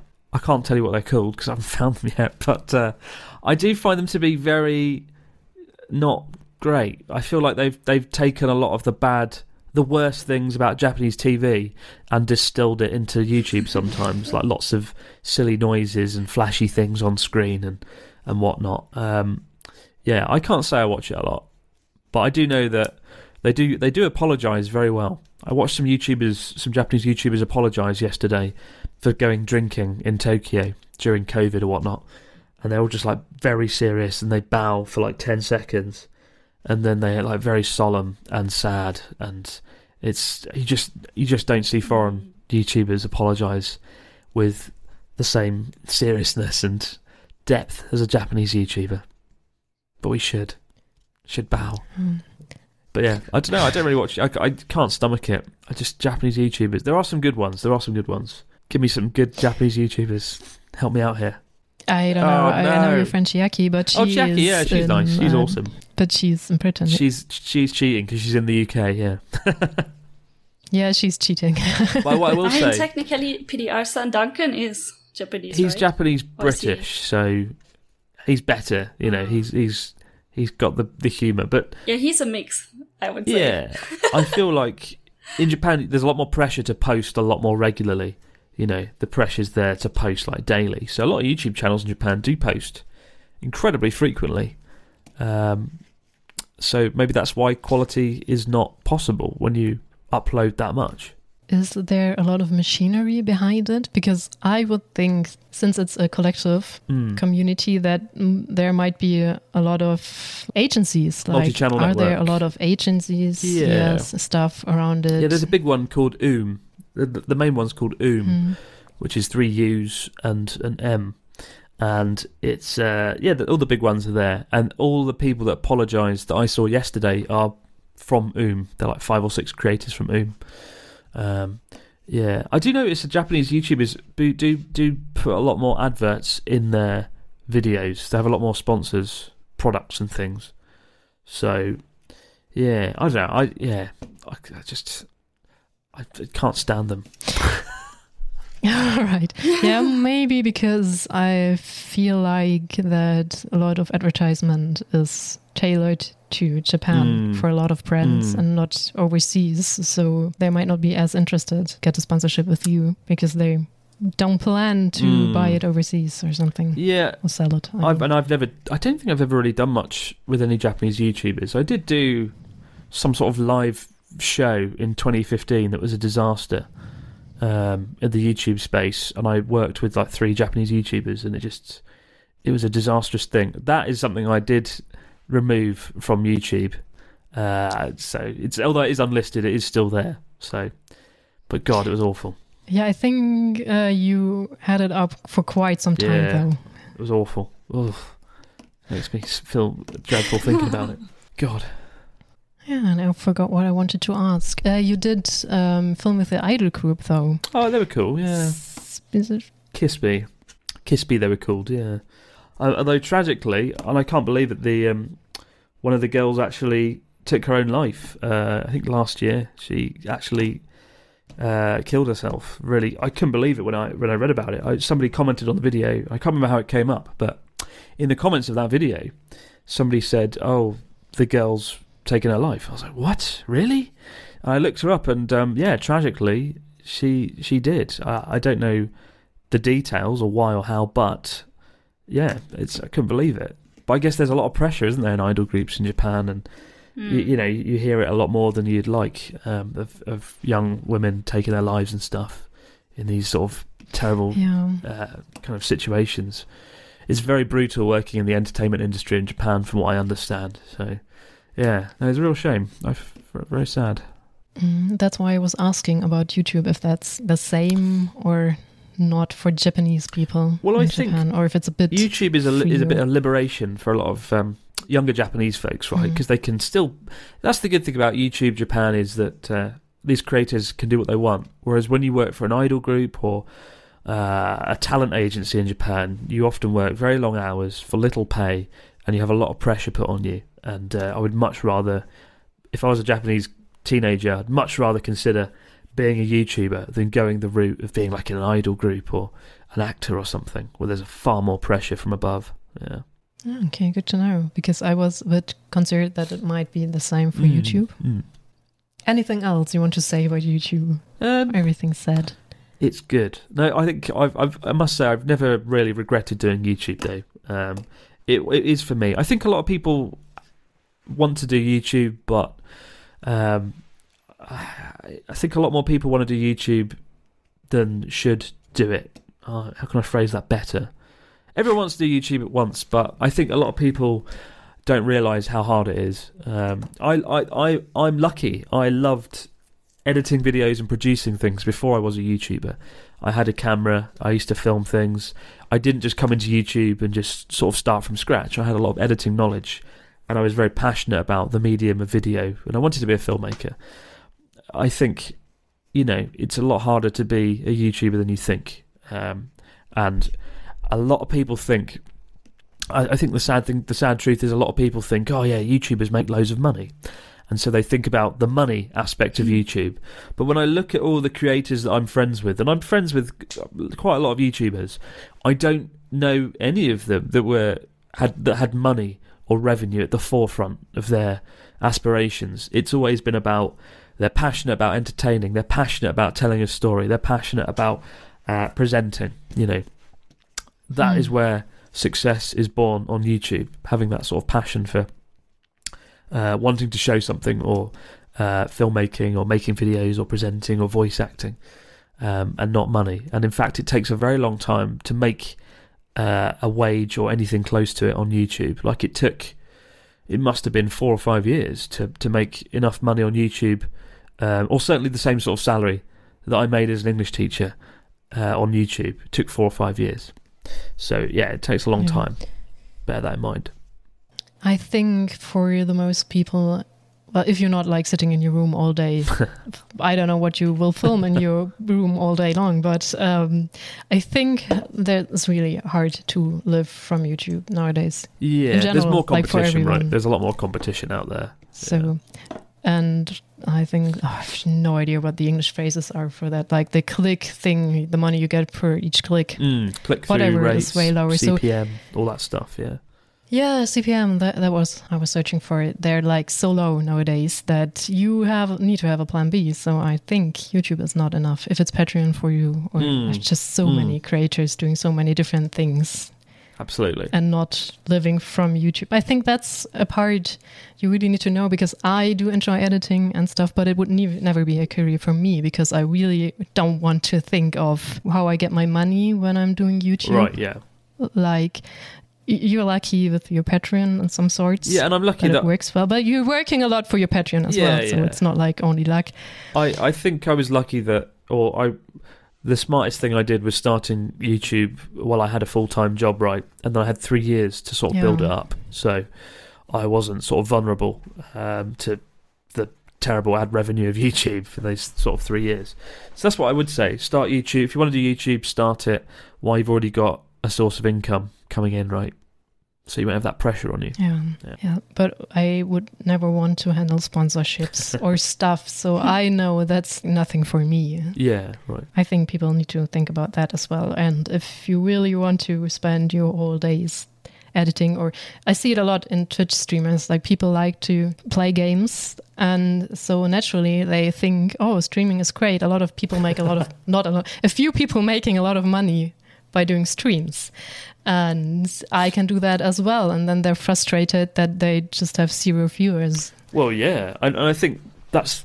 I think a lot of creators feel they deserve attention, they deserve views, and you've really got to earn it. You've got to spend a lot of time and energy earning people's trust and earning their attention, and uh, not feeling like you deserve. You deserve people to watch your Twitch stream. You deserve people to watch your YouTube channel. You've got to really hard, work Yeah. hard to earn it. Uh, funny that you mention it because I because I start like it's not mentionable like that, that little YouTube or Twitch I'm doing because I still have to figure it out myself. Mm. Um, but I know that I did get such a huge paranoia about supporting bigger creators that they think I want them to recognize me. So to I don't know share my Mm, stuff mm. whatever they could think I would want from them, especially rating and and things. Right? Yeah, yeah. So that's that's weird as well. So I actually support less creators nowadays than I did before. before I started podcasting, before I started um, doing a bit of Twitch or other stuff. I think yeah, it's a dangerous game. I it's a really interesting point. I often talk to other um, YouTubers, influencers about that sort of aspect of it, and I think the rule of thumb, certainly the rule of thumb for me is I would never collaborate with someone unless I'd known them for like a year or more. You know, you need to get to know Mhm. someone. I've definitely had YouTubers come out of nowhere and sort of say to me, "Let's make videos together. We can make views and money." blah." And it's like, no, that's not how it works. Like I, everyone I've ever collaborated with or done something with, I've known them. It doesn't matter how many subscribers they have. I've got to know them, and that's the main thing, right? And that takes time. But uh, that's my advice. You know, if you're new to Twitch or YouTube and you want to collaborate with people, like try and find a way to get to know them. Um, comment frequently, Yeah. and don't you know seem like you're not you're not doing it for attention. Do it because you support them or whatever, or you want to encourage them, and that's the way to do it, I guess. Yeah, I guess point. many people are a little bit toxic about it. Like if you look at the LA culture of YouTubers uh, Mm. who just interact with like 10% above 10% subscribers below like that level, anything too high is not good. Anything too low, you're not wor- it not it's not worth your time abso- basically. Like, Absolutely, it's true, and it does exist. I know plenty of YouTubers that will treat smaller YouTubers with disdain and very very snobby about it. mm. I've I've never felt like that. I felt like if you're a creator at all, it doesn't really matter how many subscribers you've got. As long as I, I think your videos are good and I think you're an interesting person, I I've I remember I've I've you know friends of lots of YouTubers that have less than ten thousand subscribers at many points. It's never never factored into it, but uh, it does exist though. There is that sort of stupid culture of being Yeah. snobby about it. That's the other point because you can't really. I well, at least I have the feeling that you can't really get bigger if you not have some sort of support Mm. or push or someone saying, "Yeah, that person is really interesting," because the internet is just, just so full Mm. of all sorts of stuff that that it's so hard to grow nowadays. So you're kind of dependent on it as well, Mm. uh, but you don't want to be pushy. So that's really hard, and that's why it's a massive paranoia for me, and that's why it took me so long to ask you to come on the podcast as well. But I mean, I'd known you for years. We've been talking on things for, for years Mm. now. So, you know, it wasn't Yeah. really an, an issue. But for someone else, if they popped up and after three comments, they were like, oh, let's collaborate, come on my podcast. And it does happen a lot. It happens a heck of a lot. I've been invited onto so many podcasts and YouTube channels and things, but it doesn't work like that. You know, you've got to know the person first, or f- actually have spoken to them quite a lot over a long term period. So that's the key. Yeah, that is true. I, I think I wouldn't have asked anyone else from the bubble or people you Mm, just mm. mentioned because I'm not so frequently commenting or saying stuff. Mm, and- mm. yeah. Yeah, actually, we were thinking about inviting a German YouTuber. She's not that big, but bigger than we are, obviously. Uh, but how to approach that, right? Like, we don't want to be mean, we don't want to push or anything, just want to ask. And that, it's a slippery slope. It's Really You just got to hope she's in a good mood the day the email arrives. Message her after Yeah. she's had a good video come out or something. but it's tricky. Maybe. It's tricky. Yeah. Um, and that's the reason why I ask as well, because I know that you know that I was supporting your channel and talking to you way longer before I started all this stuff. Mm, mm. Like, so Absolutely. that I didn't start to support you just to get a push or something, which I actually sort of afraid of a bit. but yeah, that's something I would have factored in, right? topics. I've absolutely had people who have like joined like the Abroad in Japan Patreon, but it's been a part of. You could tell it's been some sort of quick short term plan to Mm. try and get me to do something. And so that's something you have to be wary of. It's kind of sad that you have to think about that, but it's you have to be quite cynical when you become an influencer because people will exploit that to their advantage. And um, of course, abroad in Japan is a big thing, and everything's there's millions of followers and whatnot. But you know, at the end of the day, I'm just a guy making videos in a room, and it's kind of annoying to often have to sort of bat away other people that are trying to exploit you. But it happens a lot, unfortunately, at this scale. Yeah. I uh, watched some uh, YouTube. I I don't know if that's true, but I feel like German YouTubers are a tiny bit more open about like their wages and about like the difficulties doing YouTube, about the um, missing the word there. Whatever. Like if they have friends which are big YouTubers as well, that some people do look on your numbers Mm, and might not answer to you as frequently if you ha- had a bunch of bad videos, and that stuff happens a lot. Yeah, I can imagine. I've, I, yeah, I've, I've never Competition. That's what I search for. competition. yeah, I do. I, I know people that are like that though. I do know. I've met YouTubers that will look at things like that.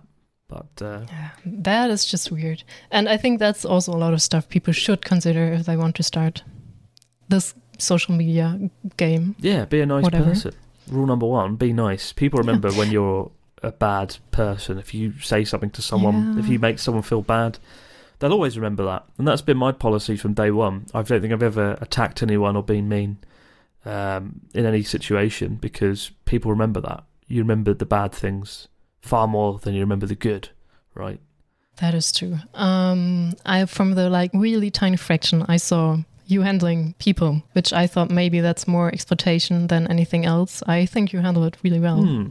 To give you a compliment, It's a nice compliment. I'll I'll take that. Thank you very much. I think you're still really friendly. I I honestly I might you know I might be a sarcastic monster on the videos, but in real life I'm a nice normal person. Really, generally I don't know. Not even I know anymore. I don't know who I am. What have I become? Who am I? The Nobody big question. no one knows. Well, I'm I'm becoming a pool of sweat because it's 31 degrees up here and I'm dying. but all right, it's really I turned hot off my here. aircon a little late, but um, it's really hot in here. Okay. Uh, yes, I think we could uh, after this sort of grim note on YouTube. I I don't know. I I personally think because my opinion is so important because I'm a YouTuber, but whatever. It, I think it's both sides. You, I think you should be aware about that. You that you should handle YouTube as a business if you really want to do it. But on the other hand, you should have joy and fun creating videos Mm, or telling mm. about whatever you you need to have a passion somewhere uh, you want to show and not just want to be a YouTuber for whatever reason Absolutely. Because if you if you don't want know why you want to do YouTube except of like being a YouTuber, I think that that will never work out. Absolutely. Yeah, you've got to be passionate about it, about the craft and the process and the creativity. Otherwise, you're never going to enjoy it. Yeah. And even though I do occasionally watch craft videos, and they are a lot of them aren't great, Hmm. but I still watch them because you can see that people are really passionate about the craft stuff. Mm, So mm. that works out as well.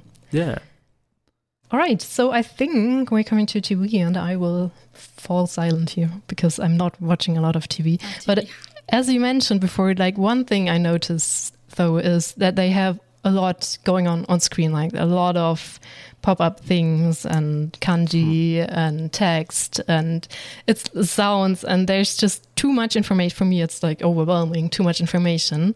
But on the other hand the shows are so incredibly boring i'm just To thinking us. why not necessarily to Japanese people. Although I think viewership on TV in Japan is um, is, is is going down a lot, and YouTube is sort of taking over. Um, Japanese TV is very much aimed at people who are like over sixty a lot of the time, because they're the only people that watch it now, and so it's become this bad cycle of TV getting worse and appealing to a an older demographic. But yeah, I don't. I've I've been invited to do things on it a lot, and I, I don't think I'll be going near Japanese TV ever again. To be honest. um i yeah i have a small example why you probably avoid it nowadays let me have a look おはようございます。あの、 Are you YouTuber? I am. God, how embarrassing. sorry I remember that well. Yeah. uh, it's kind of that was kind of fun. I must admit. That was like the one time I didn't have a bad experience on TV in Japan. Um, that was when uh, Logan Paul, the YouTuber, did some terrible stuff in Japan, and it was a big scandal. And they wanted to interview a Mm. foreign YouTuber to represent all foreign YouTubers, and they decided to come to my apartment and ask me questions about it. And yeah, at the door, that's what we, that's what he said. Are you YouTuber? And I had to sort of awkwardly be like, yeah, yeah, I am. Was so weirdly awkward that day. Such a strange morning. yeah. God. did they rearrange your whole flat or They did not. Were they They, okay with it? well, no, they they came in and they did sort of move a few things around, but they were nice. They were actually good. That was Japan's biggest morning TV show called Mezamashi Terebi, and uh, they were good. They were quite fun actually. I'd, I'd do stuff with them again. Yeah, but with that background knowledge about some YouTubers telling about Japanese TV and so on and so forth, like every time I watch TV now and see like Japanese TV interviewing foreigners, I'm like, they are gonna make fun of them purposefully. oh god. Yeah, So it's really rare that they actually portray the foreigners in a good light. I mean, yeah, it can be quite. I don't know. What's I don't know what the word is really. I, I, I, I don't know. Japanese TV always tries its best to make Japan look like a magical wonderland, and everything's brilliant and magical and amazing. And it, it feels like it never really scrutinises the country. It's, it feels almost like some sort of weird propaganda. I think that's the problem I have with it.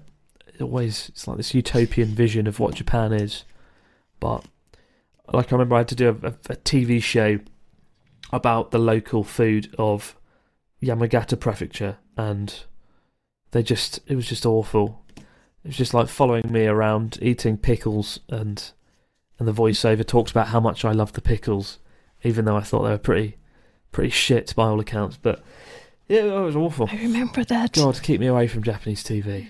Never again. But uh, the, like in Japanese TV, everything is oishi. Everything's delicious. Everything. Yeah, I think I've never, I've never heard a Japanese person actually saying like, "Oh, I'd love to do that. After they I'd got love some to go on a Japanese. TV show and eat something, and instead of going, oh, oh oishii kore, I'd be like, oh my god, that's fucking dreadful.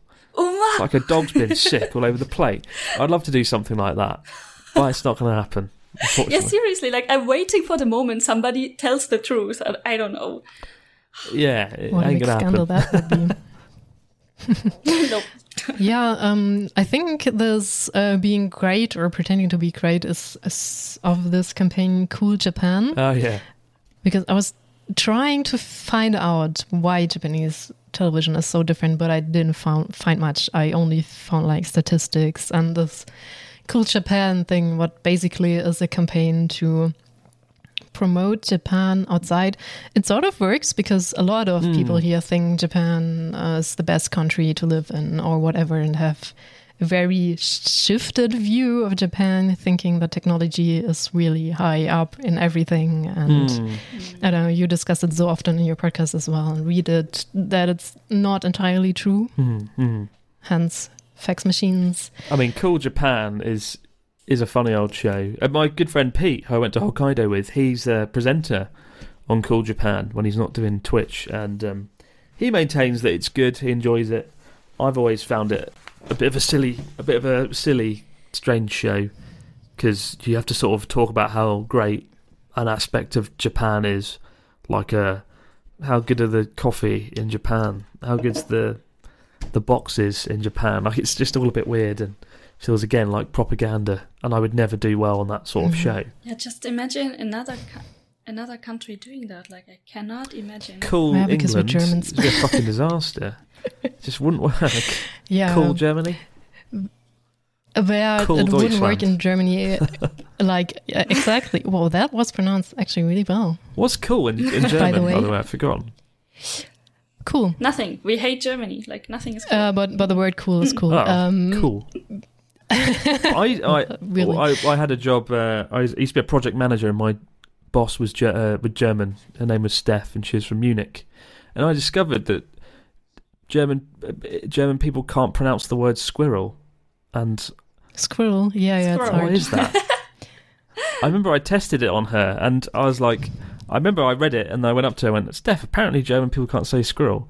I said, Can you say it? And she was like, No, I won't say it. I was like, Go on, do it, do it. And I bullied her for like half an hour, and then she went squirrel, and it, it was kind of close, Yeah, yeah, but kind of off. Mm, it's the same with with ju- suggestion. I know it's wrong because, but I can get it out of my mouth Mm. because for the longest time I couldn't even like get it out. I, I start I stopped at so. so just, I I really trying But, to I mean, to say it. I might I might have made fun of her for not saying squirrel, but most I, swear people in Germany speak English so well. Like when I went to Berlin, everybody spoke English incredibly well, and so yeah, Berlin maybe. well maybe Berlin, yeah, I don't know Munich or in the south in Bavaria, but yeah, German people are very good at English.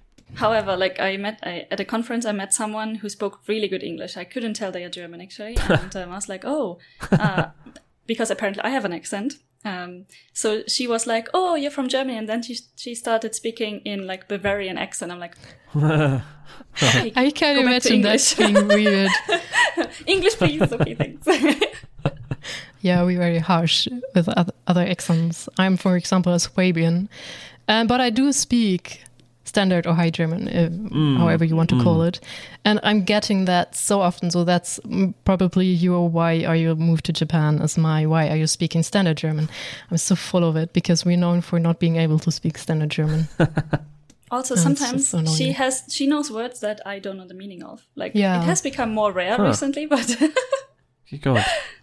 Yeah. what is that? I was I yeah, was always but, very but, bad like at our dialects very are bad different. at German. I felt the grammar was quite complicated, and uh, we had a very strange teacher who didn't really sell ger- the German language to me very well because he was such a strange teacher. But uh, Mm. it's a shame. I studied it for three years, and I literally remember like a handful of words, like Karltoffen or Kino is cinema, isn't it? Ins Kino. Yeah, Unter dem Tisch. Remember that? What Does that mean under the bed or something? Under the Table? Uh, Table. table. Yes, that's literally my table. German. Under the bed. but that potatoes and cinema. Brilliant. I'll be a hit when I go to Uh, Germany. I mean, potato is pretty. It's a keyword. so yeah, that's that is pretty true. we we call ourselves potatoes, so Germans are potatoes.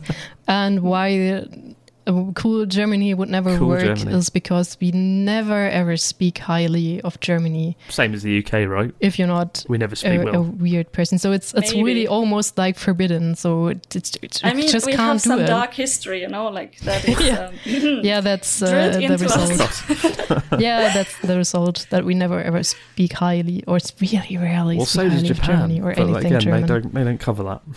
yeah, but they don't care. No, no they don't.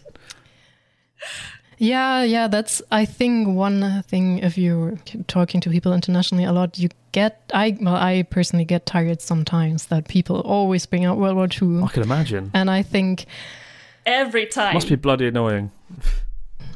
we have this uh, remembering culture, which I think is very important. But other countries did bad things as well, and all of them don't have remembering cultures. And that's where I get tired. Well, the like, UK, yeah, we've never yeah, done anything bad in the UK. We're a great, fun-loving people, and we've never done anything wrong. Yeah, and, and that's just when I get so tired Mm. about hearing about it because I know that they don't have the culture for their own stuff. So I think and I mean, like traveling internationally. Yeah, yeah. so- No, I mean, like, yeah. I mean, certainly in the UK, in the US, the whole World War Two thing is drilled into you a lot in history, right? So naturally, when you meet a Mm. German person, that is at the forefront of your thoughts. That's the first thing that always comes up. But I, you know, I, I must imagine it's a bloody nightmare because it's something that happened like 70, 80 years ago, and uh, I don't think it's yeah. yeah. But it's something that I can. I'm. It must be a, a bloody nightmare. Yeah, so uh, I'm just I'm just a bit tired of it because I'm well I'm having I'm fortunate that almost none of my ancestors had anything to do it with it anyways because I'm a mix as well Mm. and it's just it's just getting bit yeah it's tired sometimes- and but what annoys me is if people say oh you like Japan you must be really um welcomed in Japan Oh, because Japan and You Germany work allies. together. They were allies in World War II well well oh god I'm getting so angry. I can't stop it's like, oh, talking need to stop talking. so oh god that happens so often Absolutely. oh and Japanese people must love Germans because we are allies in World War II Yeah. Yeah, that, that, that, that what I wanted to mention. Like, you see the conversation going there. I'm like, no, stop it. yeah exactly Just don't do it. I mean, I, yeah, it, it is ridiculous. it is ridiculous. But I, you know, it's hmm. unfortunate. That's the way it is, isn't it? I guess yeah the UK in the But UK we feel very annoyed. good about ourselves bringing up World War Two because we were the sort of the winning side. So we like to brag about it on for TV all day long, and and while the UK economy goes downwards and things go wrong, we can be like, yeah, but we won World War Two 80 years ago, and everyone feels happy for ten minutes. And so it's the sad reality of things, to be honest. But we have to move on at some point, right? We have to just look past that and be like, yeah, things happen. A lot has happened since then. Yeah, I think we can determine that everyone, or like, but again, idiots are really everywhere, but roughly speaking, everyone is happy that Britain and America won that war, Well, for sure. might, have, might have been for the best, yes, but uh, yes. but wow. But I mean, yeah, I don't know. I never really thought about that though when I worked with my German manager. I don't think we ever really. It never really came up. We never talked about anything like that. Yeah, because it's not our generation. Mm. Like, yeah. I think It, it, it just has nothing to do with us anymore. Like, no. well, my parents are quite old, so I'm sort of still like, I'm getting nervous if I have not enough food for two weeks in my house. Mm, mm, Because that's still like such a after war thing. absolutely. Uh, but other people who with a bit younger parents aren't as invested in that anymore. Yeah, yeah. But no, I imagine. I yeah, must be strange. The old Japan Germany connection. I never thought about it before someone said that to me. It's, it's so interesting I sometimes. I think Natsuki Oh, joked right. about it once when I, I think I was with a German friend and Natsuki, and Natsuki was like, "Yeah, teammates or something," like joking about Oh. Oh, wow. for like. Oh, wow. It wasn't serious at all, you know. It was all a bit uh, ridiculous, you know.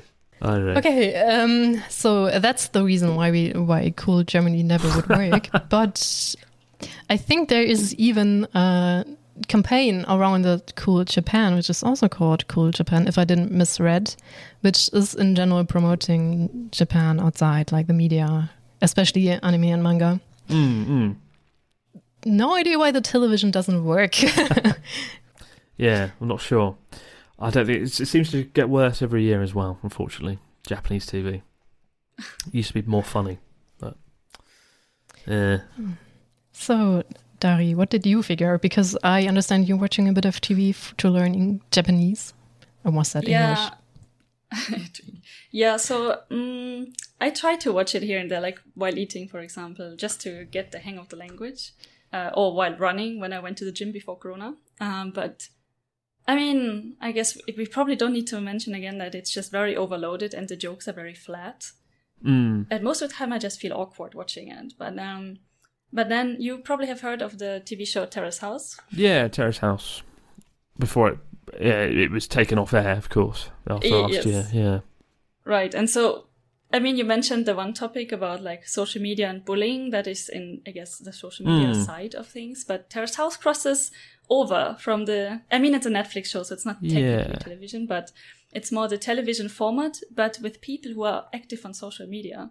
So Yeah. it crosses into the social media world.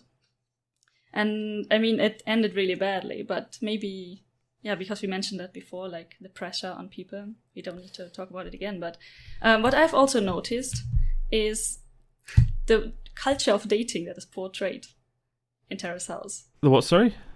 Have you seen that? The dating culture. Oh God, yeah.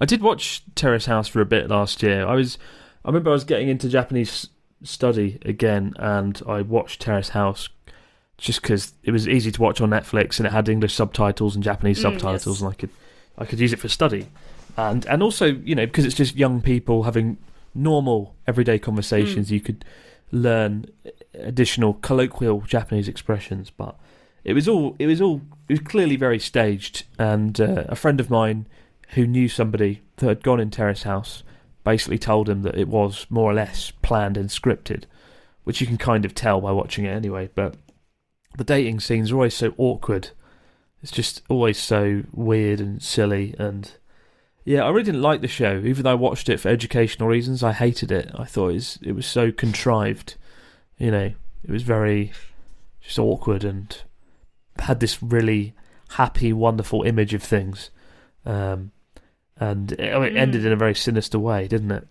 With Hana Kimura taking her life Mm. because of bullying on there, um, which and the, and the reason she got bullied was she was told to act a certain way in this show that made her look bad, and then you know, so what a shame. Will it be back again? Probably yeah, not. Yeah, and I, I would. Uh, probably not. But what I would like to outline, like what she did wrong, is like slap uh, the guy's head, like on the ground or Mm. something like that. So, in I think Western culture eyes, she did nothing that bad. Like, Yeah. nothing happened there. They had an argument, and that's about it. I think it, But it was very way that, unladylike um, in Japan, yeah. right, to sort of stand up to a guy Oh no. Yeah, Yeah. uh, but uh, no, I, Actually, when I watched the scene, when I, I, I thought that she would, was doing brilliant. Like I was kind of proud of her for doing yeah, that. I I didn't think anything was wrong with it. Really, I didn't even. I watched it and I was like, oh, was that it? Like, good God. There was just some weirdos on Twitter bullying her and whatnot, and uh, you know, just wouldn't let it end. There is that unpleasant side to there's a there's a lot of bad people online in Japan, netizens who are very vocal and uh, abusive. I think, you know, in Japan people are very polite in everyday life, but I think when they're behind a computer screen, like a lot of countries, right, people are. It brings out the worst in people. We feel like we can say things and act ways that we wouldn't do in everyday normal life, and uh, Japan is no exception there, you know. But it's all the more jarring and striking for it because people in Japan aren't necessarily used to receiving that in uh, in everyday life. Although I guess bullying in schools is a big thing here. That's true, actually, but Yeah, I heard about yeah, about it's not good. I think bullying in different countries is another really Yeah, could be another really big episode because it's so different. I think for every country. yeah, Like what I've heard from the UK, didn't want me to have children in a, in a school in UK actually. yeah. But I don't know if we are so much better. I'm not sure. Wow, yeah, British schools are horrific. We're very mean, making teachers cry and all sorts. Yeah, um, I was a good school, but we were still evil to teachers. And there was a lot of bullying. There was lots of Oh, bullying right. that went on. Absolutely. Maybe I was just on luck that it wasn't much bullying, but we are like on the ignoring part. So we uh, cast people out by ignoring them, not inviting them, and that's bullying in the end as well. So we Mm, do that mm. a lot. Yeah, and I'm happy that you made the point yourself that um, you're normally really friendly in Japan because we talked about this before, and I said, or I more or less asked why you think that it has so much more an effect on people and women in Japan than it has in the Western countries. Mm. Is it more bullying? Is it meaner? Why that is? And I think you said exactly that. That's just the culture that you're normally really very nice to each other Mm, mm. in Japan. And women are supposed to sort of be quite subservient and uh, extra polite and extra, you know, not outspoken, basically. A good Japanese woman, the image of a good uh, Japanese woman is someone who's not outspoken, someone who's very polite and nice and keeps their opinions to themselves. Uh, we we talked about that a lot, like all the university stuff and the schools. I don't know. Did you hear that as well? That high schools did that What's as well, not only universities. That they oh, what was it again? I think um, boys exams. needed to have lesser points in exams than girls. Yeah, so the boys needed less ex- um, points Oh, in yeah. the entry for high school, I think. that was right? And then there was also the scandal of um, points getting taken off of women's entrance for university. Yeah, God, that was Yeah. awful. I For remember that. It was like a year or two back now. Uh, was it? I can't remember what it was for. To be a doctor or something or a nurse. I can't remember Yeah. the profession. Yeah. There was a profession where, yeah, they deducted points from girls because they discovered that the uh, Japanese women were performing a lot better in exams than the guys. So they made it more fair by removing points from girls. And it was a national scandal. Lots of people got sued. It looked very bad, and yeah, that was dreadful. Absolutely shocking, really. I can't believe that happened still. Yeah, and, and high schools is, are doing this as well, and that's a bit newer, I think, Mm. the scandal. Mm. Yeah. Yeah. So that um, boys don't need. I think they need to reach 300 something points, and women like or girls 500. Or so. Yeah. It was like It was a big ridiculous. difference. Yeah. Yeah. Yeah, I, I, what shocked me most about that is I talked to my old professor about it, um, like, and he is really open-minded and international. And he said, mm-hmm. yeah, he, of course, he thinks it's bad, but he kind of understands why people think that's a good idea to do. I'm like, that is pretty shocking to me, like that he mm. can still say that he kind of understands. I'm like, oh, okay, wow, there's a lot that needs to be done. I guess there is that view in Japan still that uh, women are the ones that have the kids, raise the kids, and whatnot. Um, and even women, Japanese women hold it. I remember speaking to a Japanese uh, Yes. teacher I worked with, and she was like, I, I said something like, Do you think men and women are equal? And she said, No. Um, I was like, Oh, okay. She she said that, I, she said, like, you know, biologically, we're the one that have the kids, and so we should, you know, stay at home and whatnot. So you know, she held that view as well, a sort of conservative view that uh, that women shouldn't, that Yeah. men are sort of better than women in Japanese society. So yeah, I was I was shocked but not overly surprised at the whole uh, point deduction scandal when it happened a year or two ago. Yeah, you're not surprised anymore. No, It's no, really bad. yeah. Abs- Yeah. Um, yes, but that's where you can see that uh, Dari is from the middle of Germany and I'm from the south. Mm. Um, because there is really a huge difference between the south and the middle of Germany because I have been raised with that a lot. Like, why are you you not moving to your boyfriend? How will you Mm, ever start mm. a family? And uh, just getting that a lot in the south. House. So I'm actually not as much shocked as she is Mm, mm. about this behavior. I because was li- like, mm, yeah. Maybe luckily I was never told that. yeah that's not my my parents never did that but it's still society who does that a Mm, lot.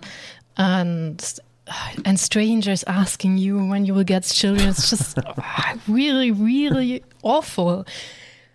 Um but it's like so engraved in germany like gender equal language is a thing because it's not gender equal by default Mm, mm. like if you say physician in english it can be you can be male or female that's not the, the case in german so Oh, right. ärztin is female arzt is male and you normally always fall back to say the male version Oh yeah. funny thing is though the female version is mostly sorry for the german lecture but um, the female version is normally an extension of the male version Mm, mm.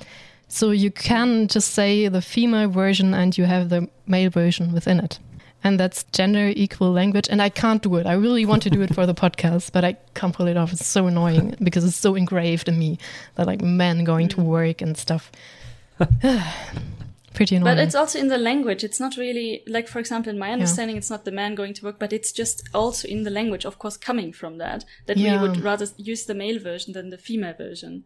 Um, and for example, in a few scientific papers, even uh, even in English, people wanted to point out that I use her as the default instead of him Mm, if I mm. talk about a random person, for example. Of course, at this point we can just use they, but um, I think in the beginning, like ten years ago, it was like okay, just go to her instead of him. Right. If you would naturally write him, just write her, and keep consistent, just to to have one paper out in the masses that actually uses a different gender.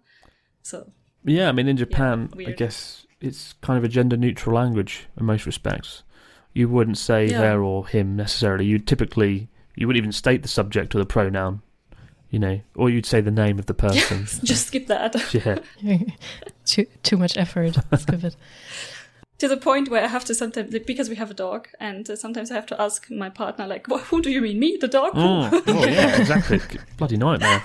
A lot of the time, you have to make a lot of assumptions with Japanese. Are you hungry? Who? I have to make a lot of assumptions. Um, but you never really told us about your bad experience in TV. So, you told about the good experience On TV, talking on TV and talking about Logan Paul. But what were what where was whatever difficult language your bad experiences?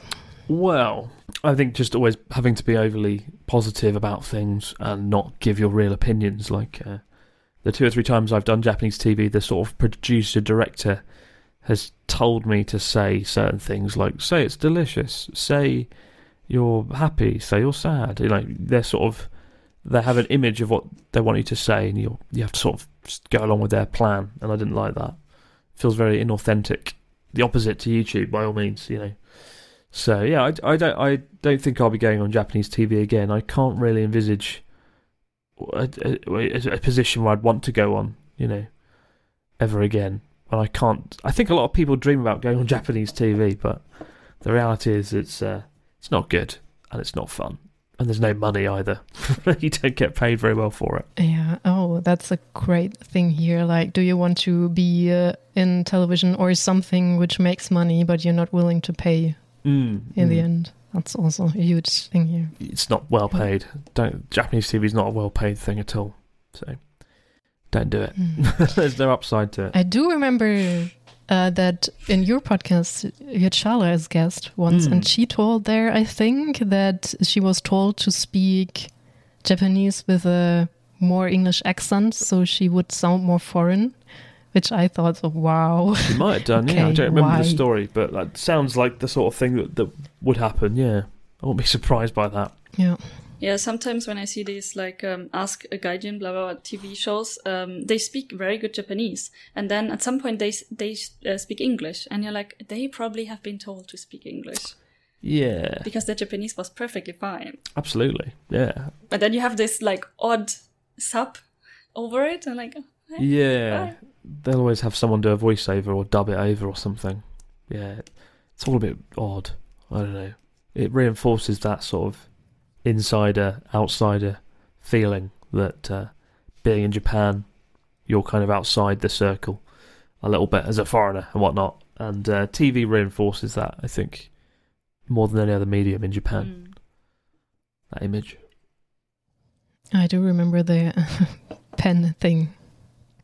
The pen, oh Korewa yeah, Pendes. Ah, But Yeah. on the other hand, I'm quite uh, glad that it wasn't German because normally we are being mocked for having a very strong language. What's Korewa Pendes in German? das ist ein Stift. Das ist ein Stift. Stift. Yeah, Ah, right. Stift is pen, is it? Oh. Stift, Wow. yeah. Uh, you're Get back actually into learning German. doing all right in pronunciation. yeah, uh, you can do the st pretty well. Yeah. Get it. so many people have problems with that. It's my my three years of German from twenty years ago coming back to me. it's all coming back. By the end of this podcast, The other words as fluent. well. Uh, It was all worth it. yeah, we, we could have done it in German. Why are we talking English? Okay. Um, I think it's, it's so hard to tell about Japanese TV because there's not a whole lot happening there, instead except of like food re- This is awfully reviews and, and which is a bit- which is a bit sad because of course like the wacky stuff goes Hmm. around and people think Japanese television is full of wacky stuff, but it actually isn't. It's I Yeah, mean but it is Takeshi's. Castle not on TV for so many years anymore, Yeah. and very few interesting things there. Yeah, but what also gets to me is like in these evening shows or whatever, it's maybe the whole day, where there's like an audience and they talk about the subject and maybe they have some clips playing whatsoever, and there's always they always look odd. Like every person is kind of a character. One has like super thick eyebrows. One is like Hmm. a man but dressed like a crossdresser, I guess. but that is his character. Like nobody is normal That's true. or some sort of normal. Yeah. It's like why why do they do that? Got to be larger than life sort of character, right? Some sort of clown figure, uh, someone who you wouldn't see in yeah, everyday they make fun of themselves most of them. Yeah, it's true actually. Yeah, a lot of the biggest people in Japan, the biggest talent, are kind of very odd figures who are very different from most normal Japanese people. Um, like Mask, was it Matsuko Deluxe? The guy, the really large guy, dressed like a woman.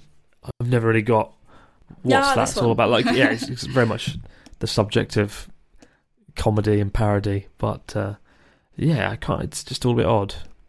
It's almost making these clown figures. Yeah, the slapstick humor is weird because I think I have a tiny bit of slapstick humor, but it's like really subtle Mm, mm, mm. and but it's in your face and that's just way too much for me as well.